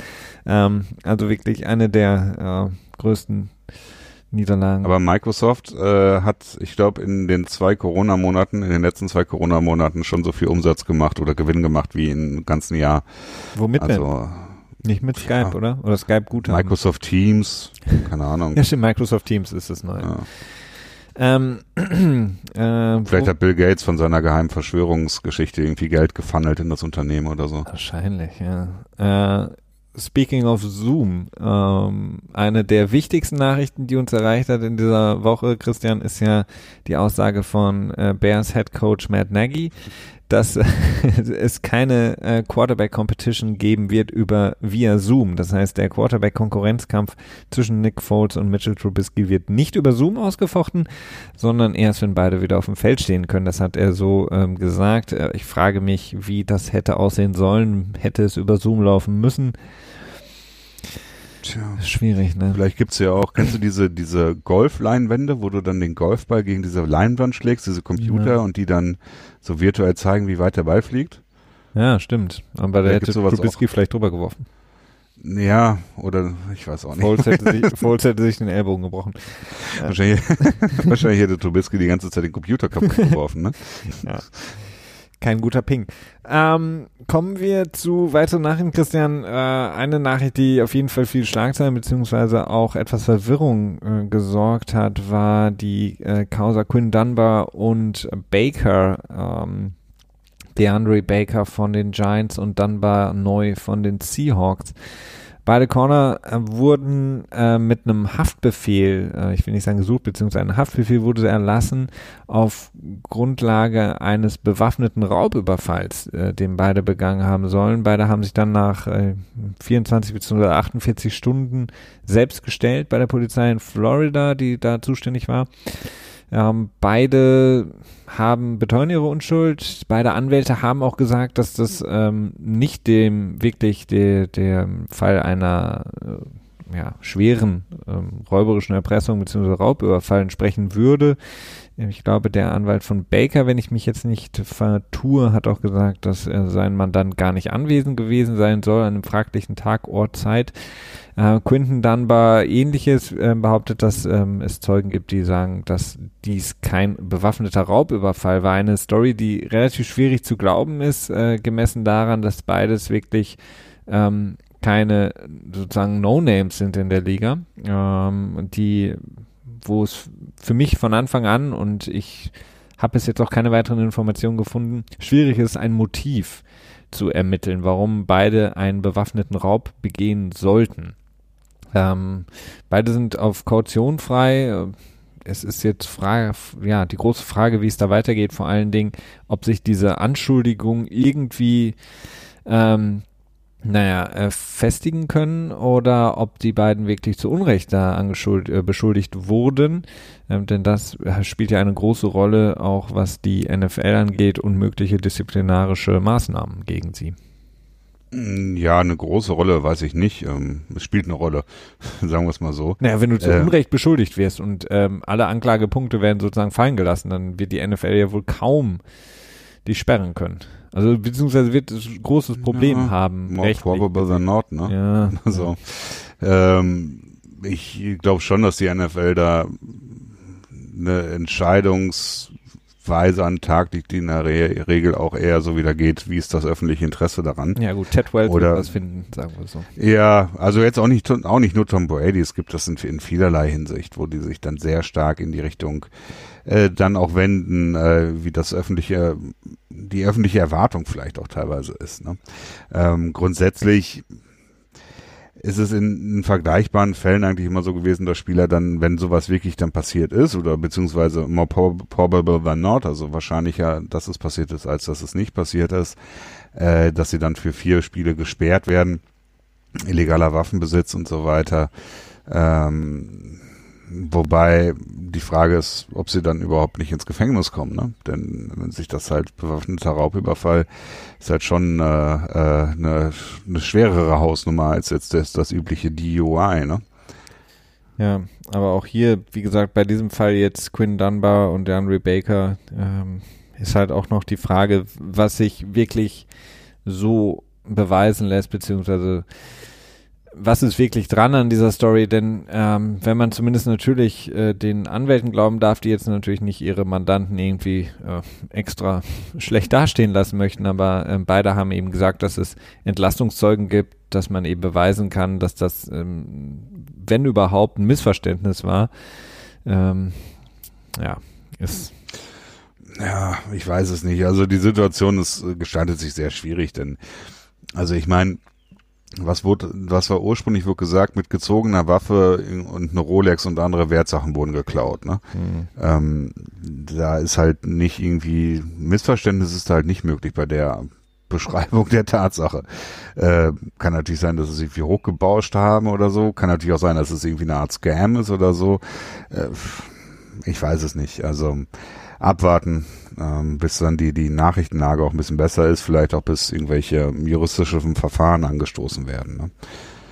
Ja, absolut. Also mm, da ist es wirklich eine Frage von ähm, wahrscheinlich einigen Wochen, bis sich das äh, näher klärt. Und vor allen Dingen muss man ja auch sagen, man darf auch die Leute jetzt nicht zu sehr ähm, vorverurteilen in dem Moment. Ähm, das wird natürlich dann gerne gemacht in dem Moment, weil das natürlich eine schöne Story ist. Ähm, Millionäre, ähm, Spitzensportler, die äh, nicht mehr alle beisammen haben und irgendwie einen bewaffneten Raubüberfall begehen für ein paar tausend Dollar, ist ähm, jetzt eine Sache, die man nicht raushauen sollte, beziehungsweise sollte man sich zweimal überlegen, denn ähm, hier ist noch im Grunde genommen alles völlig offen und man weiß überhaupt nicht, was da wirklich passiert ist. Und ähm, das Lustige ist ja, sobald irgendein Spieler ja, wegen häuslicher Gewalt auffällt, schreien immer alle jetzt, lass doch erstmal warten, ob sich das überhaupt bestätigen lassen, ob wir das überhaupt bestätigen können. Das ist, wir wollen doch niemanden vorverurteilen, wir können doch nicht hier so eine Karriere von jemandem zerstören, indem wir ihn vorverurteilen. Lustigerweise, wenn ähm, das nicht irgendwie häusliche Gewalt ist, dann wird das immer relativ schnell gemacht. Ähm, deswegen können wir das jetzt mal umdrehen und warten, was sich da entwickelt. Ähm, es gibt dann auch noch News zu ähm, dem äh, nicht mehr Rookie, äh, jetzt im zweiten Jahr äh, Defensive Tackle Ed Oliver von Buffalo, der eine großartige Saison hatte im Rookie-Jahr. Der wurde angehalten und, ähm, naja, Driving Under Influence. Er hatte Alkohol getrunken, wurde sogar mit einem Bier in der Hand äh, von der Polizei aufgefunden und bei der Durchsuchung seines Wagens wurde dann auch noch eine Waffe festgestellt, gefunden, die wohl nicht irgendwie registriert war, unerlaubter Waffenbesitz. Ähm, das sind, ähm, Christian, du hast immer das Regelbuch zur Hand. Ähm, wenn sich das auch so erhärtet, wahrscheinlich auch ja, vier bis sechs Spiele, ne? Sperre. Ähm, DUI ist, meine ich immer so vier Spiele, ne? Also das ist, ähm, könnte vielleicht ein bisschen abgeschwächt werden.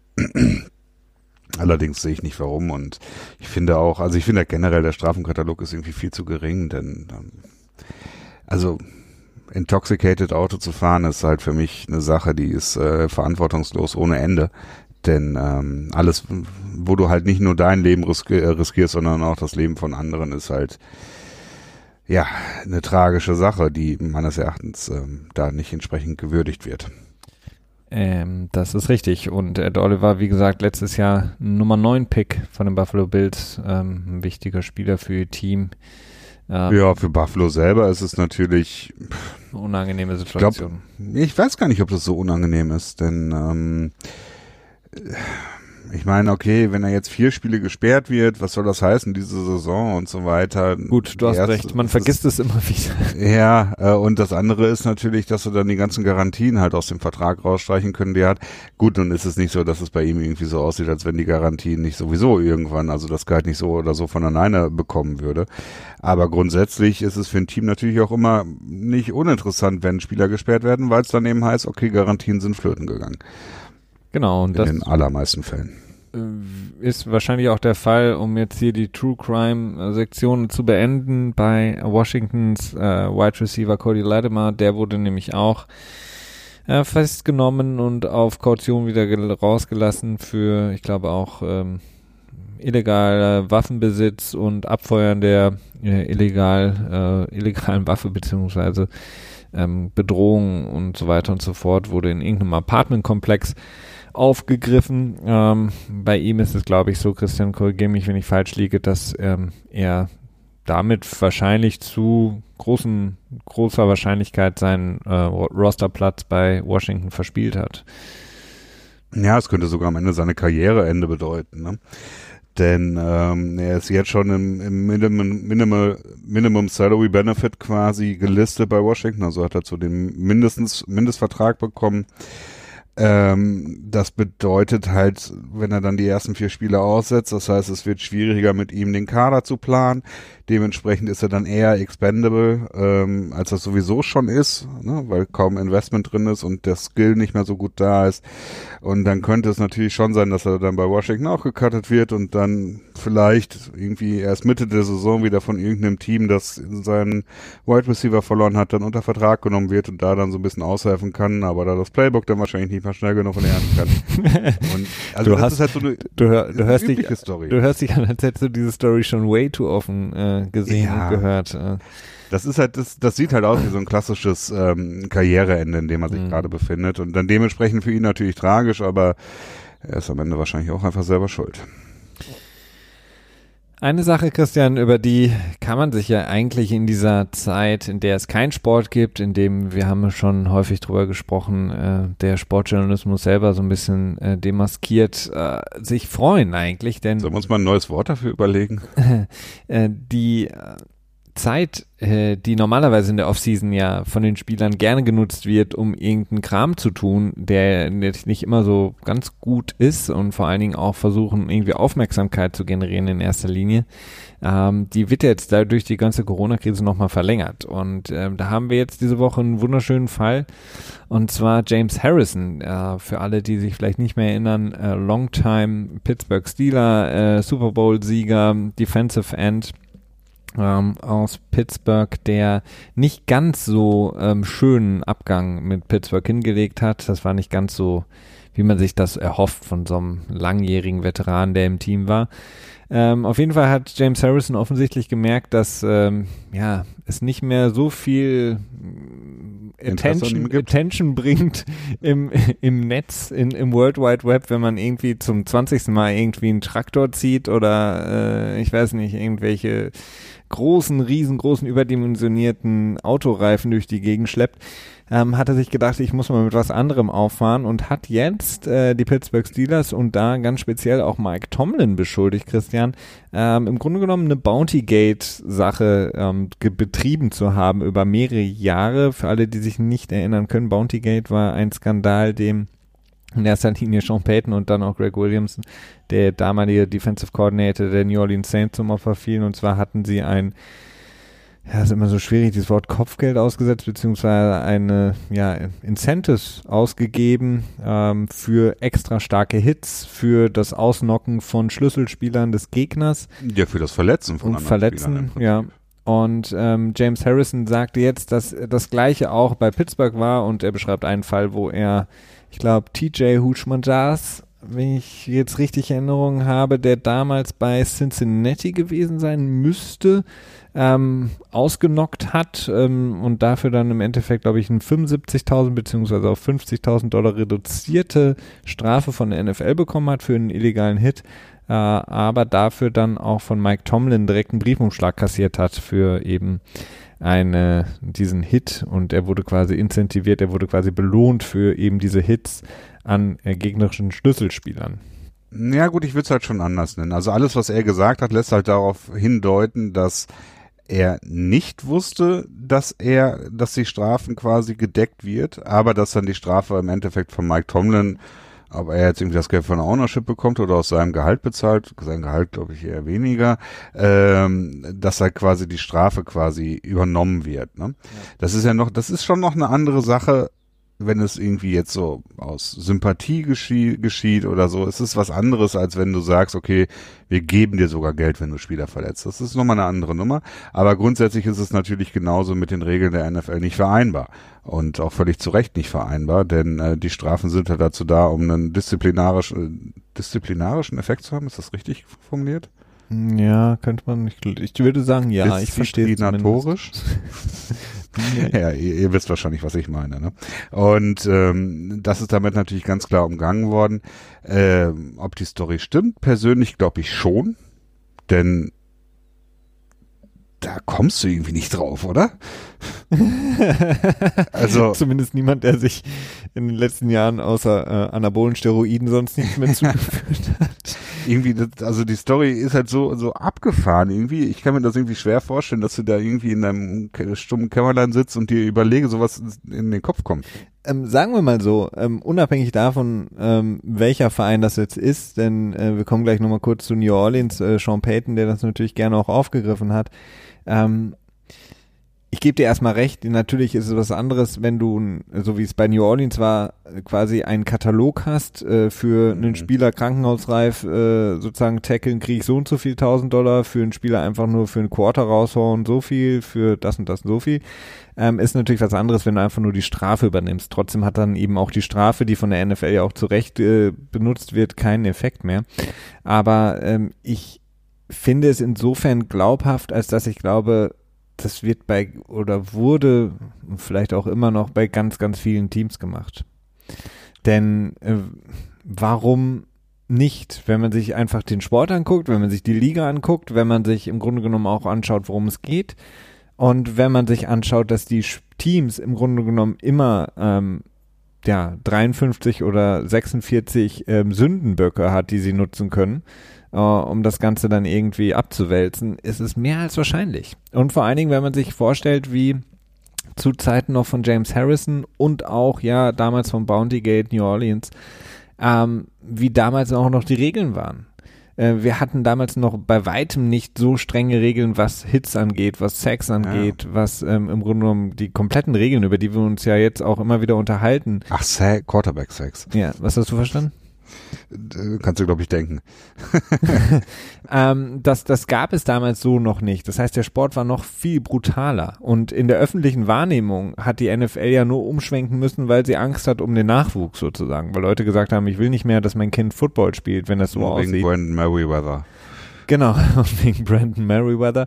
Ähm, aber der, der, der, der Kern des Spiels ist immer noch der gleiche. Und also ich, ich, natürlich weiß ich es nicht, es kann, kann ich auch niemals beweisen, aber würden jetzt äh, von einem Seth Wickersham fünf, sieben, acht Teams äh, überführt werden der, der ja, illegalen Incentivierung ihrer Spieler, dann würde es mich nicht grob, großartig überraschen.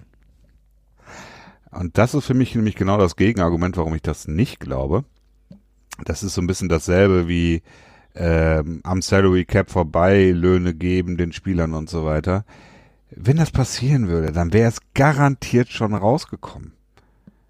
Ich kann mir, das, sind, das ist ja nicht nur dann irgendwie einer oder zwei Spieler in dem Team, die das betrifft. Das wären ja wahrscheinlich aber wer äh, sollte das, wer sollte, wo sollte das rauskommen? Oder ja, sobald, sobald ein Spieler in, in Ruhestand geht, warum, warum, was hat der noch für einen Grund, das nicht zu sagen?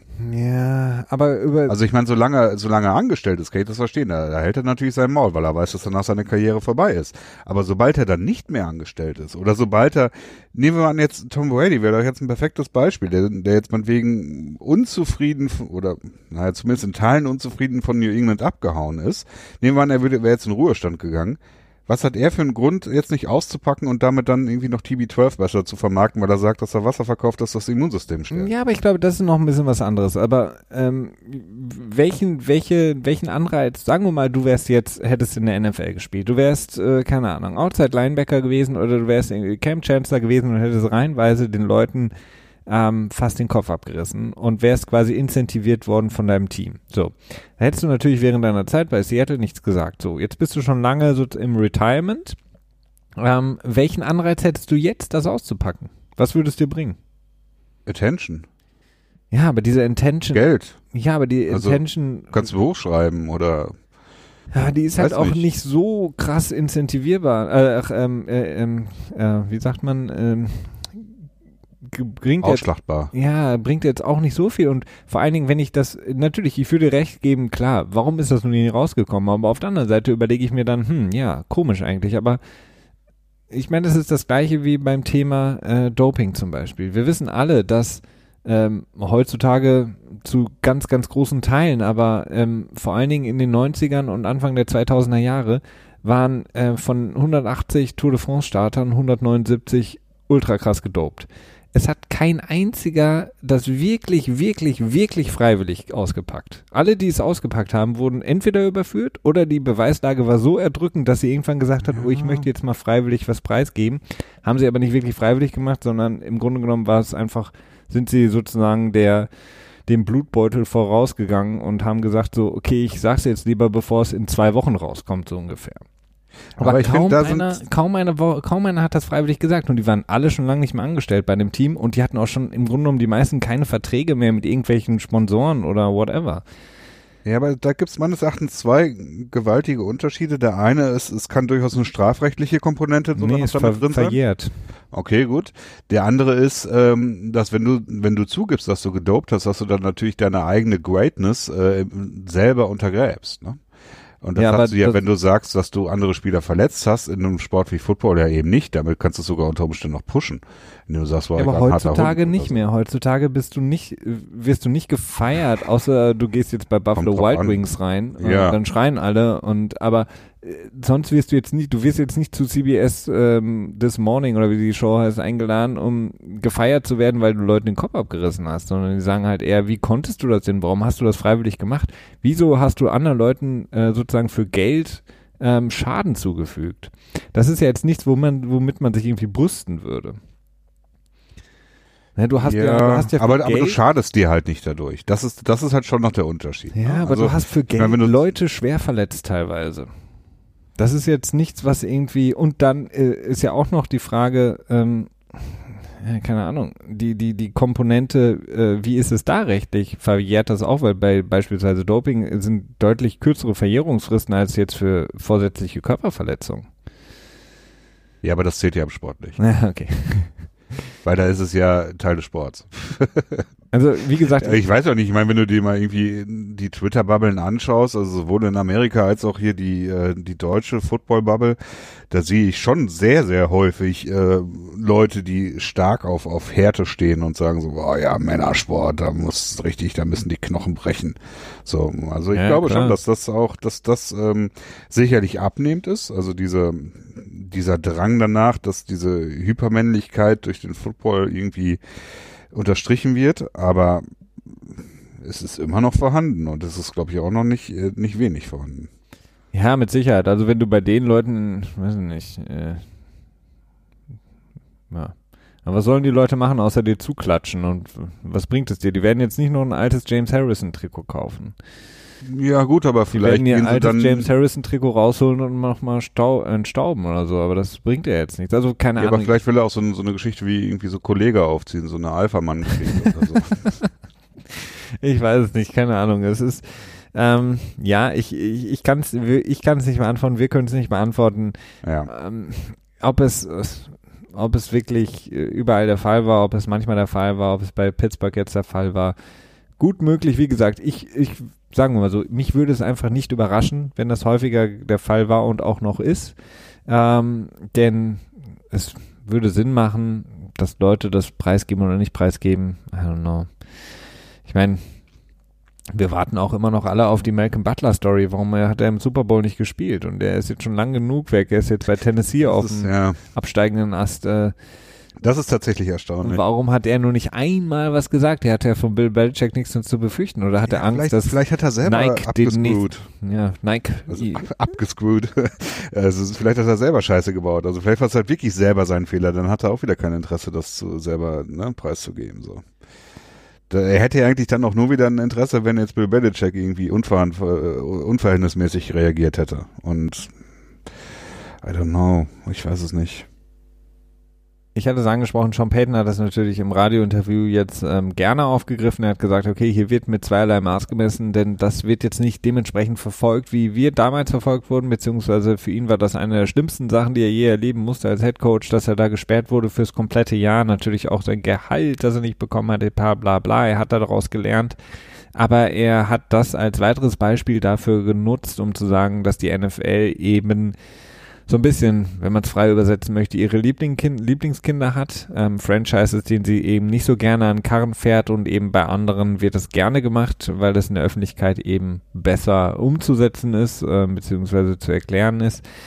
Ähm, er hat dann auch natürlich weitere Beispiele gebracht, wie zum Beispiel auch seine ähm, von ihm ja auch groß vorgetragenes ähm, Rule Proposal beziehungsweise die Regeländerung nach ähm, dem NFC Championship Game vorletzten Jahr mit der ähm, Pass Interference ja, Review genau. Sache, die jetzt wieder zurückgerudert oder zurückgenommen wurde. Auch das hat er sozusagen mitgenommen, wer das, also da gibt es so viele äh, Dinge, die er da aufgeführt hat. I don't know. Ja, Tito. Also ich meine, ich muss sagen, ich mag ja Sean Payton gern und es ist gibt ja jetzt nicht viele Headcoaches, die ich gerne mag. Ne? äh, ich bin da schon eher Richtung Hater unterwegs. Ähm, aber das kann ich halt überhaupt nicht nachvollziehen. Denn ganz ehrlich, was erwartest du denn? Der einzelne, einzige Anhaltspunkt, den du hast, ist ein Kommentar von einem Spieler, der nicht mehr aktiv ist, über ein Ereignis, das acht Jahre zurückliegt. Also was soll denn die NFL? Dann will dann die NFL sagen, so, jetzt möchte ich eure Handys sehen damit ich nachgucken kann, was ihr für Kommunikation hattet. Oh, oh die Handys gibt's nicht mehr, ja, dann müssen wir euch sperren. So, also. Nee, keiner hat mehr Aufladekabel, die sind alle leer. keiner weiß mehr, wie man die Akkus ja, auflädt von diesen alten Klapp-Handys. Das stimmt, und damals gab's wahrscheinlich noch nicht die EU-Richtlinie, dass, äh, dass es einheitliche Kabel sein müssen. Ne? Da gab's immer noch irgendwie genau. pro Hersteller zum verschiedenen. Aber ich habe ja. Ich habe äh, gerade gedacht, Christian, wir könnten ähm, äh, über dein, aus deinem Satz könnten wir endlich mal Merchandise machen und uns T-Shirts drucken auf denen dann steht, ich bin mehr Richtung Hater unterwegs. ist eigentlich ein perfektes ja, T-Shirt, so als, als Merch. GFA-Pod, ja. ich bin so mehr Richtung Hater unterwegs. Ähm, mehr Richtung Hater. Müssen wir erstmal direkt einen Trademark sichern, bevor dann irgendwie äh, die, die Football Bros sich das dann vielleicht auch noch krallen. Stimmt, ja. äh, ist wichtig. Ähm, kommen wir zu ähm, weiteren interessanten Themen, Christian. Ähm, ähm, Im Grunde genommen haben wir keine wirklichen mehr, äh, abgesehen davon, dass wir uns nochmal so ein das bisschen. Das hält uns aber nicht davon ab, darüber zu reden, Felix. Genau, äh, noch so ein bisschen über die Teams sprechen wollten, die sich vielleicht verbessert haben könnten. Ach so, das willst du jetzt noch machen? Das können wir noch mal kurz machen. Vielleicht mit einem äh, Team. Jeder nur ein okay. Team, um äh, das zeitlich so ein bisschen im, in der Waage zu halten. Denn wir haben ja noch ein Thema, was wir noch mal ganz kurz ansprechen könnten, was auch interessant ist in Bezug auf äh, Corona, vor allen Dingen auch einen längeren Effekt hat ähm, nämlich College. Ähm, da gibt es auch hm. nochmal ein, zwei Entwicklungen. Ähm, fangen wir aber erstmal an, Christian, mit den Teams. Äh, wie gesagt, aufgrund von Zeitgründen und äh, äh, wollen wir jetzt das Ganze ein bisschen nach vorne äh, schieben mehr äh, und nur ein Team machen. Starte doch einfach. Welches Team hast du? Most Improved. Ja. Oder Most Hopeful for Most Improvement. Genau. Hm. Okay, wenn ich jetzt nur ein Team nehme, mhm. Äh, ich hatte mir zwei Teams im Vorfeld rausgesucht, weil ich dachte, okay, vielleicht haben wir was Doppeltes und dann, äh, ne? Hm. Äh, das eine Team wäre Buffalo, mhm. ähm, allerdings mit vielen Asterixes, also mit vielen Ja, ich habe auch Buffalo dran. als mein Hauptteam. Ah, äh, das war mein, mein Backup-Team. Ach so. Äh, weil es für mich einfach viel zu sehr an, äh, an Allen hängt, am Quarterback und ich nicht wirklich von ihm überzeugt bin und deswegen eigentlich auch nicht so wirklich dran glaube, aber ja. das wäre so das Team, wo ich sagen würde, so okay. Aber das kannst du ja gleich nehmen. Äh, und das andere Team ist doch Arizona, muss ich sagen. Also da ist viel Potenzial da. Das ist, das ist die Sache mit DeAndre Hopkins, den sie für einen Apfel und ein Ei bekommen haben ähm, ein junges äh, Receiver-Core, ein junger Quarterback, der relativ spektakulär war im letzten Jahr. Da ist ähm, viel Potenzial da, vor allen Dingen, wenn man bedenkt, dass sie jetzt auch nicht von, äh, von so vielen Siegen quasi aufstocken müssen, um halt als Most Improved dann zu gelten. Ähm, Division ist nach wie vor nicht die leichteste, aber ja, ich, ich, ich ähm, bin gespannt. Also ich könnte mir schon vorstellen, dass das das Team ist, das die meisten Siege dazu bekommt im Vergleich zum letzten Jahr. Da würde ich, das würde ich auf jeden Fall auch unterschreiben. Meine einzige Frage ist eben bei Arizona immer dieser Sprung äh, vom Rookie zum im ersten Jahr für den Quarterback. Ja, es ist der größte, den du je hast in Karriere. ja, und dann ist eben auch natürlich eine unglaubliche Erwartung jetzt, ne, mit DeAndre Hopkins, der neu ins Team dazukommt. Mhm. Ähm, und du hast es angesprochen, die, die, Division, die halt einfach extrem schwierig ist. Ich würde jetzt natürlich die Rams nicht mehr unbedingt so als einen Riesenkonkurrenten ansehen, aber nichtsdestotrotz würde ich sie auch noch nicht komplett abschreiben. Oh, ich eigentlich schon fast. So ein bisschen, ja, mehr als auf jeden Fall in den Jahren zuvor, aber vor allen Dingen natürlich San Francisco, die nicht unbedingt schlechter geworden sind und letztes Jahr zu Recht ja auch aus der NFC im Super Bowl standen. Ja, aber jetzt kommt wieder die Nerd, Twitter-Nerds, ne, die sagen, okay, Defense ist, ähm, ist, ist die Stärke oder die Einheit, die am, äh, am höchsten variabel ist und am schwierigsten zu halten ist. Und wir wissen ja, dass San Francisco hauptsächlich über die Defense äh, im letzten Jahr agiert hat. Und insofern, hm, weiß nicht, Seattle ist halt interessant. Aber du hast auf jeden Fall recht, du hast halt mit San Francisco und Seattle zwei sehr starke Teams in der NFC West, was es halt für Arizona durchaus schwer machen kann. Ja. ja. Aber ja, wie gesagt, äh, Murray, ja, spektakulär zu teilen, aber wie gesagt, ich bin nur nicht so, dass ich jetzt so voll ja. auf den Zug ausspringen würde. Geht mir auch ähnlich. Also, ähm, ich habe auch vieles von, von Baker Mayfield am Anfang ähm, gedacht, dass er wirklich gut spielen könnte und er war auch spektakulär zu Zeiten, manchmal, aber hatte eben auch dann nie eine Konstanz drin und ist, wenn, auch wenn, wenn sein Ego äh, zu riesig zu sein scheint, mehr und mehr kommt er irgendwie nicht damit klar, dass eben alle Hoffnungen auf Cleveland irgendwie jetzt ruhen, äh, im Sinne von, die, mit dem Team muss man doch gewinnen können. Ja, nachdem die, nachdem die Kühlschränke das erste Mal auf waren, ne? Ja, vor allen Dingen auch, äh, selbst ja auch Cleveland könnte man ja auch hier mit reinnehmen als ein Team, das sich nochmal, noch mal verbessert hat, obwohl es vom Kader her eigentlich gut ist. Also sie haben mit, äh, ich glaube, Conklin haben sie ja geholt, äh, für die Offensive Line nochmal verstärkt. Sie haben nochmal Austin Hooper, der, einer der besten Titans, die auf dem Markt waren, zumindest hat man sich geholt. Also, ja, aber Cleveland ist so ein, so ein Sündenpfuhl irgendwie. Ja, aber ich meine, die Offense, wenn du sie dir einfach nur anguckst, Jarvis Landy oder Beckham, ja. äh, David Njoku, wenn er so zurückkommen kann, ähm, Austin Hooper, ähm, eine O-Line, wo man jetzt schon relativ viel reingesteckt hat, ja Free Agency. Also. Ja, ja, ja, ja. Ich weiß nicht. Nee. Ich glaube nicht irgendwie. Ich glaube da nicht so richtig dran. Ich wollte ja ich eigentlich. Cleveland ist irgendwie verflucht. verflucht. ich wollte jetzt eigentlich über Buffalo sprechen, aber dann ist mir mit eingefallen, dass sie am Anfang, also Buffalo, ja, super mit äh, Stefan Ach stimmt, Dix. du hast Pittsburgh vorgeshadowed. Genau, aber dann ne? habe ich ja äh, foreshadowed äh, mit Pittsburgh. Du kannst jetzt hier nicht einen Check aus Pistole, musst du natürlich jetzt auch Pittsburgh äh, hier anbringen jetzt. Sonst, ja, äh, habe ich aber gar nicht vorbereitet. Aber ähm, nee, bei Pittsburgh ist halt das einzige Problem, ich würde halt sagen, Pittsburgh ist für mich ein unglaublich, unglaublich starkes Team für die AFC. Wäre da nicht Big Ben. Und das ist halt, das ist halt strange, dass ich das sage, weil vor ein paar, ein, zwei Jahren hätte ich noch gesagt, okay, Big Ben ist halt so ein bisschen so eine tragende Säule in diesem Team. Momentan ist er aber irgendwie so ein Wackelpunkt in diesem ganzen Team. Ähm, denn er ist einfach von, von sein, aus seiner Klasse, also ungefähr plus minus ein paar Jahre, seine Altersklasse ist der, der Quarterback, den ich als schlechtestes ranken würde momentan. Also wenn ich mir anschaue, ich ist wie er gesagt, sogar der letzte aus seiner Klasse? War das nicht äh, Ah, nee, Wolvers ist ja noch da, stimmt. Genau, so, aber wenn ich mir jetzt sagen wir mal die alte Brigade von den Quarterbacks angucke, also Tom Brady, Drew Brees, Aaron Rodgers, äh, Matt Ryan, ähm, Philip Rivers und eben Big Ben, wenn ich jetzt grob, sind das ja die alten, ne?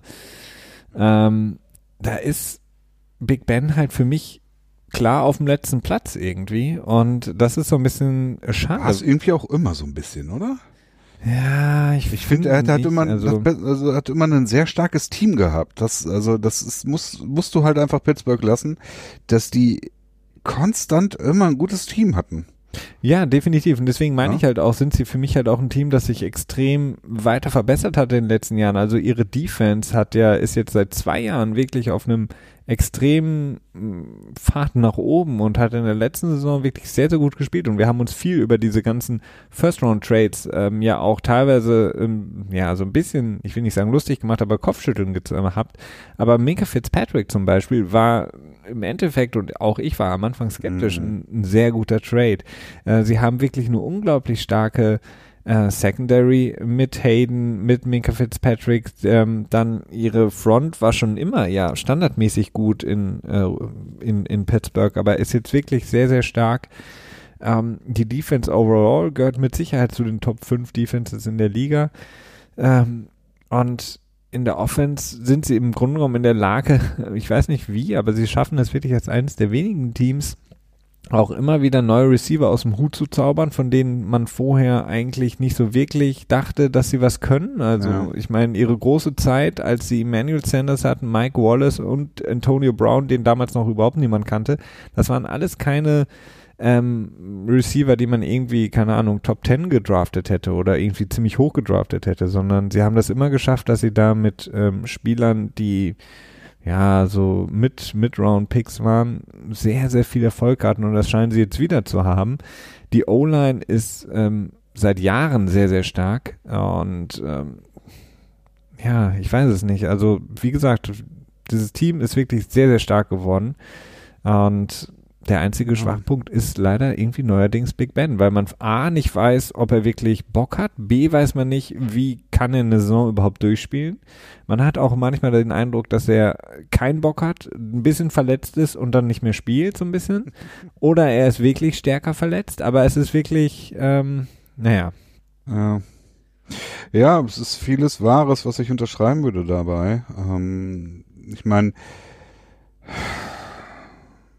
ja, aber es ist halt schon, ja, hm, ja. Ja. Also wie gesagt, die, die, ich, ich glaube halt wirklich, dass Pittsburgh ein Team ist, weil ich meine, wir haben jetzt so einen krassen Power Shift in der AFC overall. Ähm, dadurch einfach, dass Tom Brady weggegangen ist, vor allen Dingen in der AFC East. Da ist jetzt sozusagen Buffalo, wir hatten es beide so ein bisschen auf dem Zettel, das Team, das die AFC East jetzt eigentlich nach ja, über knapp 20 Jahren mal wieder gewinnen kann. Ähm, und ansonsten, wenn ich mir die AFC angucke, sind da eben nicht so viele Teams, von denen ich sage, so, yes, die überzeugen mich wirklich. Und die wenigen, die es sind, sind logischerweise äh, Kansas City, die natürlich so ein bisschen in einer eigenen Liga unterwegs sind.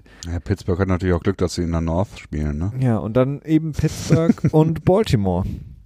Das hast du, das hast du meinen, meinen kleinen Dick nicht mitbekommen. Ich habe ihn mitbekommen, aber ich wollte ah, ihn einfach ähm, ganz nicht äh, würdigen. Äh, ganz einfach übergehen. Und ansonsten ist die AFC halt wirklich äh, so ein bisschen Lackluster. Ja. Potenziell. Absolut. Ja, ähm, durchaus. Also ich meine, ist auch so ein bisschen die Frage, ne, Houston, kann Billy O es wieder schaffen, das Team irgendwie auf diesem Competitive Plus Level zu halten? Ich weiß nicht, ob mir ja, das Competitive Plus Level ist so äh, ein, so. ein, ein Playoff-Sieg, ne? Ähm, ja, zumindest halt ähm, so relativ problemfrei in der Division so. Das, das, das meine ich so. Hm. Ähm, Wird interessant ja. werden mit Philip Rivers. Also keiner, ah, keiner ist more know. feisty. Ja, I don't know. Also Philip Rivers irgendwie, nachdem ich jahrelang irgendwie sagte, der wird nicht zu viel Liebe bekommen, glaube ich, dass er jetzt ähm, eher in Ruhestand gehen sollte. Ähm, wenn das rein sportlich betrachtet. Auf der anderen Seite denke ich mir, ja gut, schnappt die Nummer 25 Millionen, was soll's. Äh, da will ich ihn nicht für persönlich ähm, äh, äh, abwerten. Ja. Ja, I don't know. Ja, klar, ich meine, Pittsburgh hat auf jeden Fall Potenzial. Ich meine, alleine dadurch, dass halt Big Ben zurückkommt, auch wenn er jetzt so ein bisschen wurstig ist, äh, bitte bedenkt, dass ich bisschen gesagt habe, äh, ähm, ist es durchaus ähm, alleine das ja schon einiges wert, ne? Also ein Quarterback-Play, wenn ich mich letztes Jahr an Kyle Rudolph, ist Kyle Mason Rudolph? Rudolph. Mason Rudolph erinnere, der, ähm, naja, äh, viele kurze Felder für seine Defense produziert hat, äh, indem er Interceptions produziert hat und so weiter. Alleine ja. das, das sollte schon einiges wert sein. Von daher, so Big Ben, wenn er, wenn er sich nur mal ein bisschen zusammenreißen kann für sich selber. Ich, eine Sache, die natürlich ultra überbewertet wird, ähm, nicht nur im, im Football, aber natürlich gerne im Football, ist ähm, sozusagen die Unterstellung oder die ja, fehlende, das fehlende Leadership. Es ist immer so eine, so eine Komponente, die immer von allen natürlich gerne herangezogen wird. Leadership als Komponente für einen Spieler, ne? Das wird jetzt natürlich auch gerne zum Beispiel Aaron Rodgers immer unterstellt, dass er fehlendes Leadership hätte. Ähm, eine Sache, die ja auch Big Ben jetzt so ein bisschen abbekommt die ganze Zeit, spätestens seit ein paar Jahren, als er ähm, nach und nach immer seine Spieler unterm Bus wirft. Aber ähm, die Sache ist, das ist so ultra überbewertet, weil niemand kann wirklich sagen, was Leadership überhaupt bedeuten soll. Das ist, wenn du jemanden fragen würdest, der jetzt sagt, irgendwie so ein, keine Ahnung, so ein, so ein Talking Head äh, NFL, die dann irgendwie sagen, ja, Leadership, no Leadership, bla bla, dann frage ich mich immer, ja, was, was soll das denn bedeuten, Leadership? Also dass deine, dass deine, äh, deine Wide Receiver und deine Offensive Linemen ohne zu zögern für dich an die Front rennen. Ja, das ist so, das ist so. Du musst, du, du musst dir 1917 vorstellen, weißt du, und dann machst du so ein One-Shot-Movie hinter dem her und dann rennt, ähm, rennt Juju, sprintet über das Schlachtfeld und ähm, naja, was dann passiert, kann man also, nicht denken. Es ist, Aber es, das ist Leadership. es ist totaler, es ist totaler Bullshit. Also ähm, Leadership als solches, als Konstrukt existiert einfach nicht. Und ich, ich frage mich halt einfach, also beziehungsweise ich, ich weiß es. Weiß man, nicht, vielleicht ist Leadership einfach nur ein Code für kein Arschloch sein. So, ich du? glaube ja auch, weil, weil ansonsten ja. alles andere macht keinen Sinn, weil du kannst niemanden mut oder motivieren. Also wann wurdest du das letzte Mal von einer ähm, äh, Person motiviert? Das funktioniert halt nicht. Du kannst dich selber motivieren, du kannst irgendwie angestachelt sein, du kannst dich irgendwie inspirieren ja, lassen gut, von der Person. Du kannst halt Bedingungen schaffen, in der Motivation leichter möglich ist. So. ja, aber selbst, so. selbst. Aber du kannst, du kannst nicht andere Leute motivieren. Das muss quasi aus Leuten heraus selber kommen und Leute müssen ja. selber Bock drauf haben. Also keine Ahnung, kann sich jeder ja mal selber fragen, äh, wann er oder sie das letzte Mal wirklich von einer anderen Person, meinetwegen in einem professionellen Umfeld, äh, motiviert wurde. Das ist etwas, was nicht funktioniert und was es auch nicht gibt. Und deswegen ist dieses Leadership-Bullshit-Gelaber immer so, ja, Wayne. Ja, sie ist einfach, ich glaube, das mache ich schon seit längerem und so. Immer wenn ich Leadership sehe, sehe ich äh, No Asshole. Vor meinem geistigen Auge steht. Äh, so viel dazu. Wir haben noch ähm, ein, zwei Sekunden, äh, bevor. Ähm, Können wir nochmal zu deinen Lieblingszwillingen, die keine Zwillinge sind, gehen? Wer, wer ist das? Harbor. Ach, Harbor. ja, stimmt, du hattest noch eine Harbor-Story. Ich habe auch noch eine, eine äh, etwas ähnliche, nicht ganz, aber auch passende äh, College-Story, die vielleicht noch interessant ist. Aber bitte. Ja, ist relativ, relativ kurz. Äh, Harbor, ich weiß das nicht, ich kann die Namen, kann ich mir nie merken. Der von Michigan, der Head Coach. Jim. Was? Jim? Ich, ja, wenn ich mich jetzt nicht total, ja, Jim Harbour, ja. Heißt der andere John? Ja. Wie kann man das so blöd? Also ich, gut, ich finde, die sehen aus wie, wie eineiige Zwillinge. Ich kann die nicht auseinanderhalten. Äh, aber nun gut, äh, ist wie es ist. hat sich dazu geäußert. Ja. Und zwar hat er gesagt, dass es äh, grundsätzlich für College-Spieler leichter sein sollte, sich für den Draft eligible zu ähm, deklären. Denn im Moment ist es ja so, dass wenn Spieler quasi sich bereit erklären, in den Draft überzugehen, verlieren sie sofort automatisch ihre Berechtigung, im College Football zu spielen. Und das ist ähm, meines Erachtens tatsächlich eine ziemlich miese Praktik, weil äh, Spieler schon einiges abwägen müssen, vor allen Dingen, wenn sie dann so in Runden vier bis sieben realistisch erwartbar gedraftet werden oder sogar undrafted Free Agent als, als Draft Grade quasi haben das ist ganz schön hart, denn äh, es ist noch nicht mal gegeben, dass sie quasi das Training Camp über, überstehen und dann am Ende vielleicht mit weniger als unter Umständen weniger als 40.000 Dollar aus ihrer NFL-Karriere rausgehen.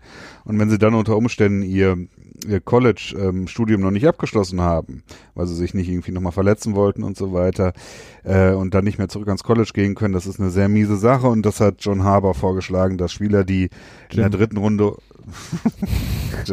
Jim Harbour, die in der dritten Runde oder später gedraftet werden, quasi wieder äh, zurückgehen können an ihr College, äh, wenn es mit der NFL-Karriere in dem Jahr irgendwie noch nicht so richtig klappt oder wenn sie zum Beispiel gar nicht gedraftet werden. Das fand ich einen sehr, sehr guten Vorschlag. Absolut, ist natürlich auch eine Kleinigkeit, aber wir wollen ja auch nicht immer nur das Böse unterstellen. Ähm, ähm, natürlich auch die Hoffnung wahrscheinlich von Jim, dass äh, der eine oder andere Spieler nicht verloren geht, sondern zurückkommen kann zu seinem Team. Ja, natürlich, das, das wird natürlich auch, der wird auch seine Motivation haben, aber im Großen und Ganzen ähm, wirkt das doch schon sehr, schon ehrlich. Ja, eine, eine andere Sache, die so ein bisschen daran anschließt zumindest, ist natürlich auch die Überlegung, die ähm, sich jetzt natürlich NCAA machen müssen. Wir haben auch häufiger schon mal drüber gesprochen, wie ähm, College-Athleten, Athletinnen endlich auch ein bisschen daran partizipieren können an diesen vielen Töpfen. Die momentane Frage ist aber überhaupt, wie wird es ähm, aussehen, was äh, die NCAA-Wettbewerbe angeht im College? Denn ja. wir reden immer von der NFL und der Corona-Situation. Wie kann sich die Saison aussehen? Wie kann das ähm, alles ablaufen? Der, der College-Zeitplan ist ja noch früher als die komplette NFL-Saison. Sprich, ähm, wir haben ja im Grunde genommen schon um Thanksgiving einen großen Teil der sozusagen Sportsaison abgeschlossen. Uh, und da ist es jetzt so, dass Colleges momentan überlegen in Amerika, wie zum Beispiel, ich glaube von Notre Dame habe ich das gelesen, dass sie das Semester vorverlegen wollen, so dass sie zu Thanksgiving schon fertig sind mit den Kursen, weil die Colleges eben befürchten, dass wenn dann über die Thanksgiving Feiertage, so wie wir das alle aus den Serien kennen, die Leute alle nach Hause rennen, wo auch immer sie wohnen und dann sozusagen so Superspreading Partys veranstalten, indem sie dann wieder zurück ans College kommen. Das heißt, was dann irgendwie so ein College, dann sind dann da 20.000 Leute relativ eng und äh, wenn dann eben diese Grippesaison ja auch ungefähr um den Zeitpunkt ähm, Thanksgiving wieder aufkommt, ähm, dann fahren die alle nach Hause und kommen dann alle wieder und haben sich unter Umständen dann angesteckt und würden dann dementsprechend natürlich äh, katastrophale Zustände auslösen, auch an den Universitäten. Deswegen wollen die Universitäten das Ganze ein bisschen vorverlegen. Die Frage ist jetzt aber, auf, auch aufgrund, da sind natürlich auch wieder die TV-Deals ein großes Thema, denn darüber wird ja auch sehr, sehr viel Geld generiert in Amerika im College-Sport. Was macht man dann mit den College-Sachen? Was macht man mit der NFL, also NFL sag ich schon, mit der Football- College-Saison, wie mhm. kann die so stattfinden? Weil man kann nicht äh, sozusagen alle Spiele, ach, alle Studierenden nach Hause schicken ähm, zu Thanksgiving und sagen, kommt einfach nicht wieder, das Semester ist jetzt abgeschlossen, aber dann diese ganzen Bowl-Games etc. Ähm, laufen lassen. Ja, es, ist, es wird halt, es ist, wird halt schwierig, diese, diese Fassade aufrechtzuerhalten, dass es halt College-Athleten sind und keine Profis, die nicht bezahlt werden. Ne? Genau, das ist um, halt ähm. schwierig. Also du kannst auf der einen Seite nicht sagen, so das Semester ist vorbei, aber hier, ähm, ihr, die, ihr spielt Basketball noch weiter, ihr spielt noch ein bisschen äh, Football ist halt sehr, sehr schwierig. Ähm, das hat natürlich dann auch dementsprechend einen Impact auf äh, die Spieler selber, denn sie haben weniger Möglichkeiten, Zeit eventuell sich zu beweisen. Ja, ähm, und auch sich zu verbessern, ja auch. Ne? Sich zu also, verbessern und was ist Wer weiß, ob überhaupt eine College Football Saison stattfindet, also ganz ehrlich. Die, genau, das ist auch eine große Frage und dann ist eben die Frage, wie gestaltest du dann den Draft 2021? Ja, also ganz ehrlich, wie willst du denn an einer, an einer Uni, ja, also wo halt wirklich deutlich mehr Menschen leben, die äh, auch informierter sind über das Sachgeschehen und die wissen, wie wichtig Social Distancing zumindest theoretisch ist. Wie willst du denn dann legitimieren, dass dann irgendwie Leute irgendwie permanent im Körperkontakt sind. Ne? Also ich glaube eher, dass es was was ähm, College Sports angeht, dass er dieses Jahr eher so eine Richtung, äh, wir machen mal ein bisschen Pause oder extrem reduziertes abgehen wird. Ja, also das ist auf jeden Fall wäre auf jeden Fall eine sinnvolle Überlegung. Ähm, wir werden sehen. Das äh, führt uns natürlich, wo wir jetzt wieder das äh, sozusagen ein bisschen den Rahmen geschlossen haben, Christian, zu unserem abschließenden Barometer. Wie wahrscheinlich hältst du eine NFL-Saison mit ohne verfrühten, späten Start, verkürzt, was auch immer? Wie wahrscheinlich hältst du es, dass wir eine Saison sehen oder eine in irgendeiner mm. Art abgeänderte NFL-Saison? Für mich wirkt es im Moment am wahrscheinlichsten, als dass es so laufen wird, dass ähm, wir eine Saison haben werden, die starten wird nach dem Labor Day ähm, Anfang September. Das ist 3. September, ich weiß mhm. es nicht. Äh, höchstwahrscheinlich äh, ohne Publikum oder mit sehr stark reduziertem Publikum. Ähm, aber ich glaube nicht, dass diese Saison zu Ende gespielt wird. Hm. Also ich glaube, dass halt, so wirkt es auch so ein bisschen für mich gerade in Deutschland so, dass jetzt alle denken, so, ah ja gut, Corona haben wir abgeschüttelt und alle dann aus dem, äh, äh, aus, aus, aus, aus, aus allen Wolken fallen, ist das richtig? Mhm. Ist das ein Sprichwort? Nee, ich weiß ja nicht, worauf du hinaus willst. Also bis, deswegen. Aus allen Wolken.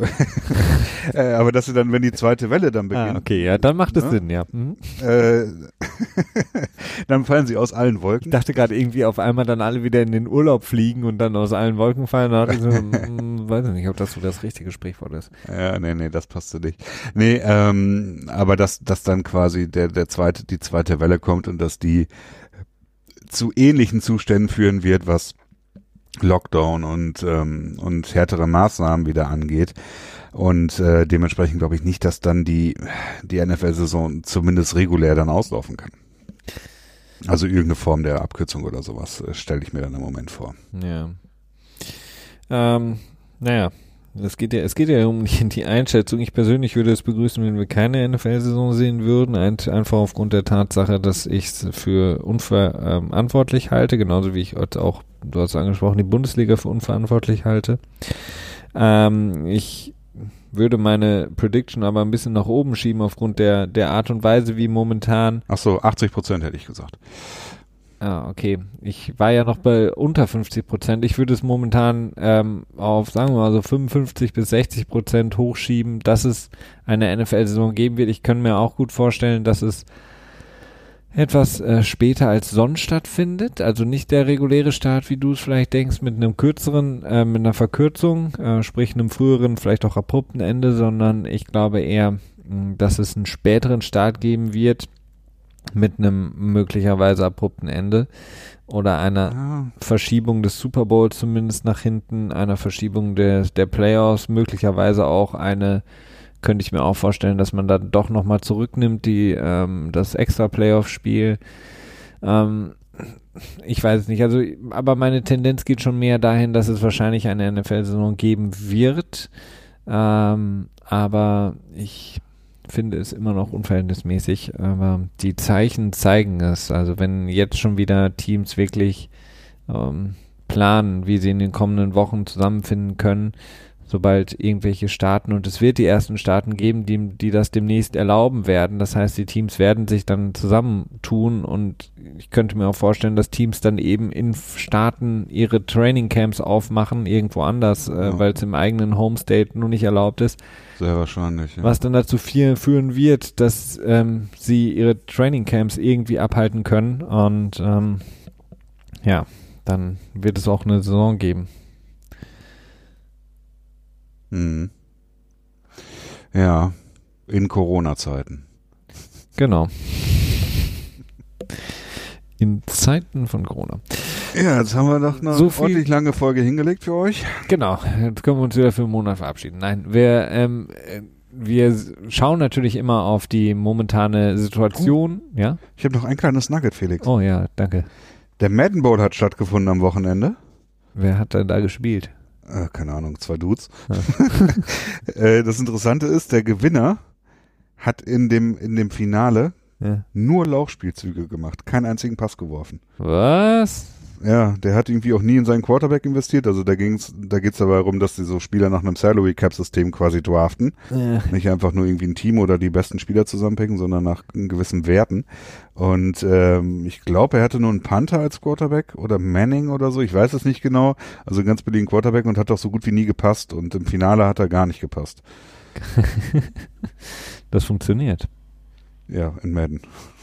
oder bei den Raiders. Äh, Ich weiß ja nicht, keine Ahnung. Ich glaube, bei, bei Pro Football Focus sind sie jetzt alle schon wieder ganz irritiert, ob das jetzt schon wieder irgendwie neue Tendencies sind. Müssen wir jetzt mal untersuchen jetzt. Ja. Wer weiß, wer weiß. Also wir werden die äh, News im Auge behalten, wir werden die Entwicklung in der NFL für euch im Auge behalten und sobald es in den kommenden Tagen, eine Woche, zwei Wochen etwas gibt, äh, was, wo wir sagen würden, okay, das lohnt sich für uns jetzt in der Folge für euch aufzubereiten und fertig zu machen, dann werdet ihr das von uns bekommen. Bis dahin danke ich dir, Christian, äh, für Dito. die Folge und wünsche euch allen alles Gute. Und wir hören uns dann zu gegebener Zeit in der nahen Zukunft wieder hier beim NFL Tuesday. Macht's gut. Bis dann. Ciao, ciao.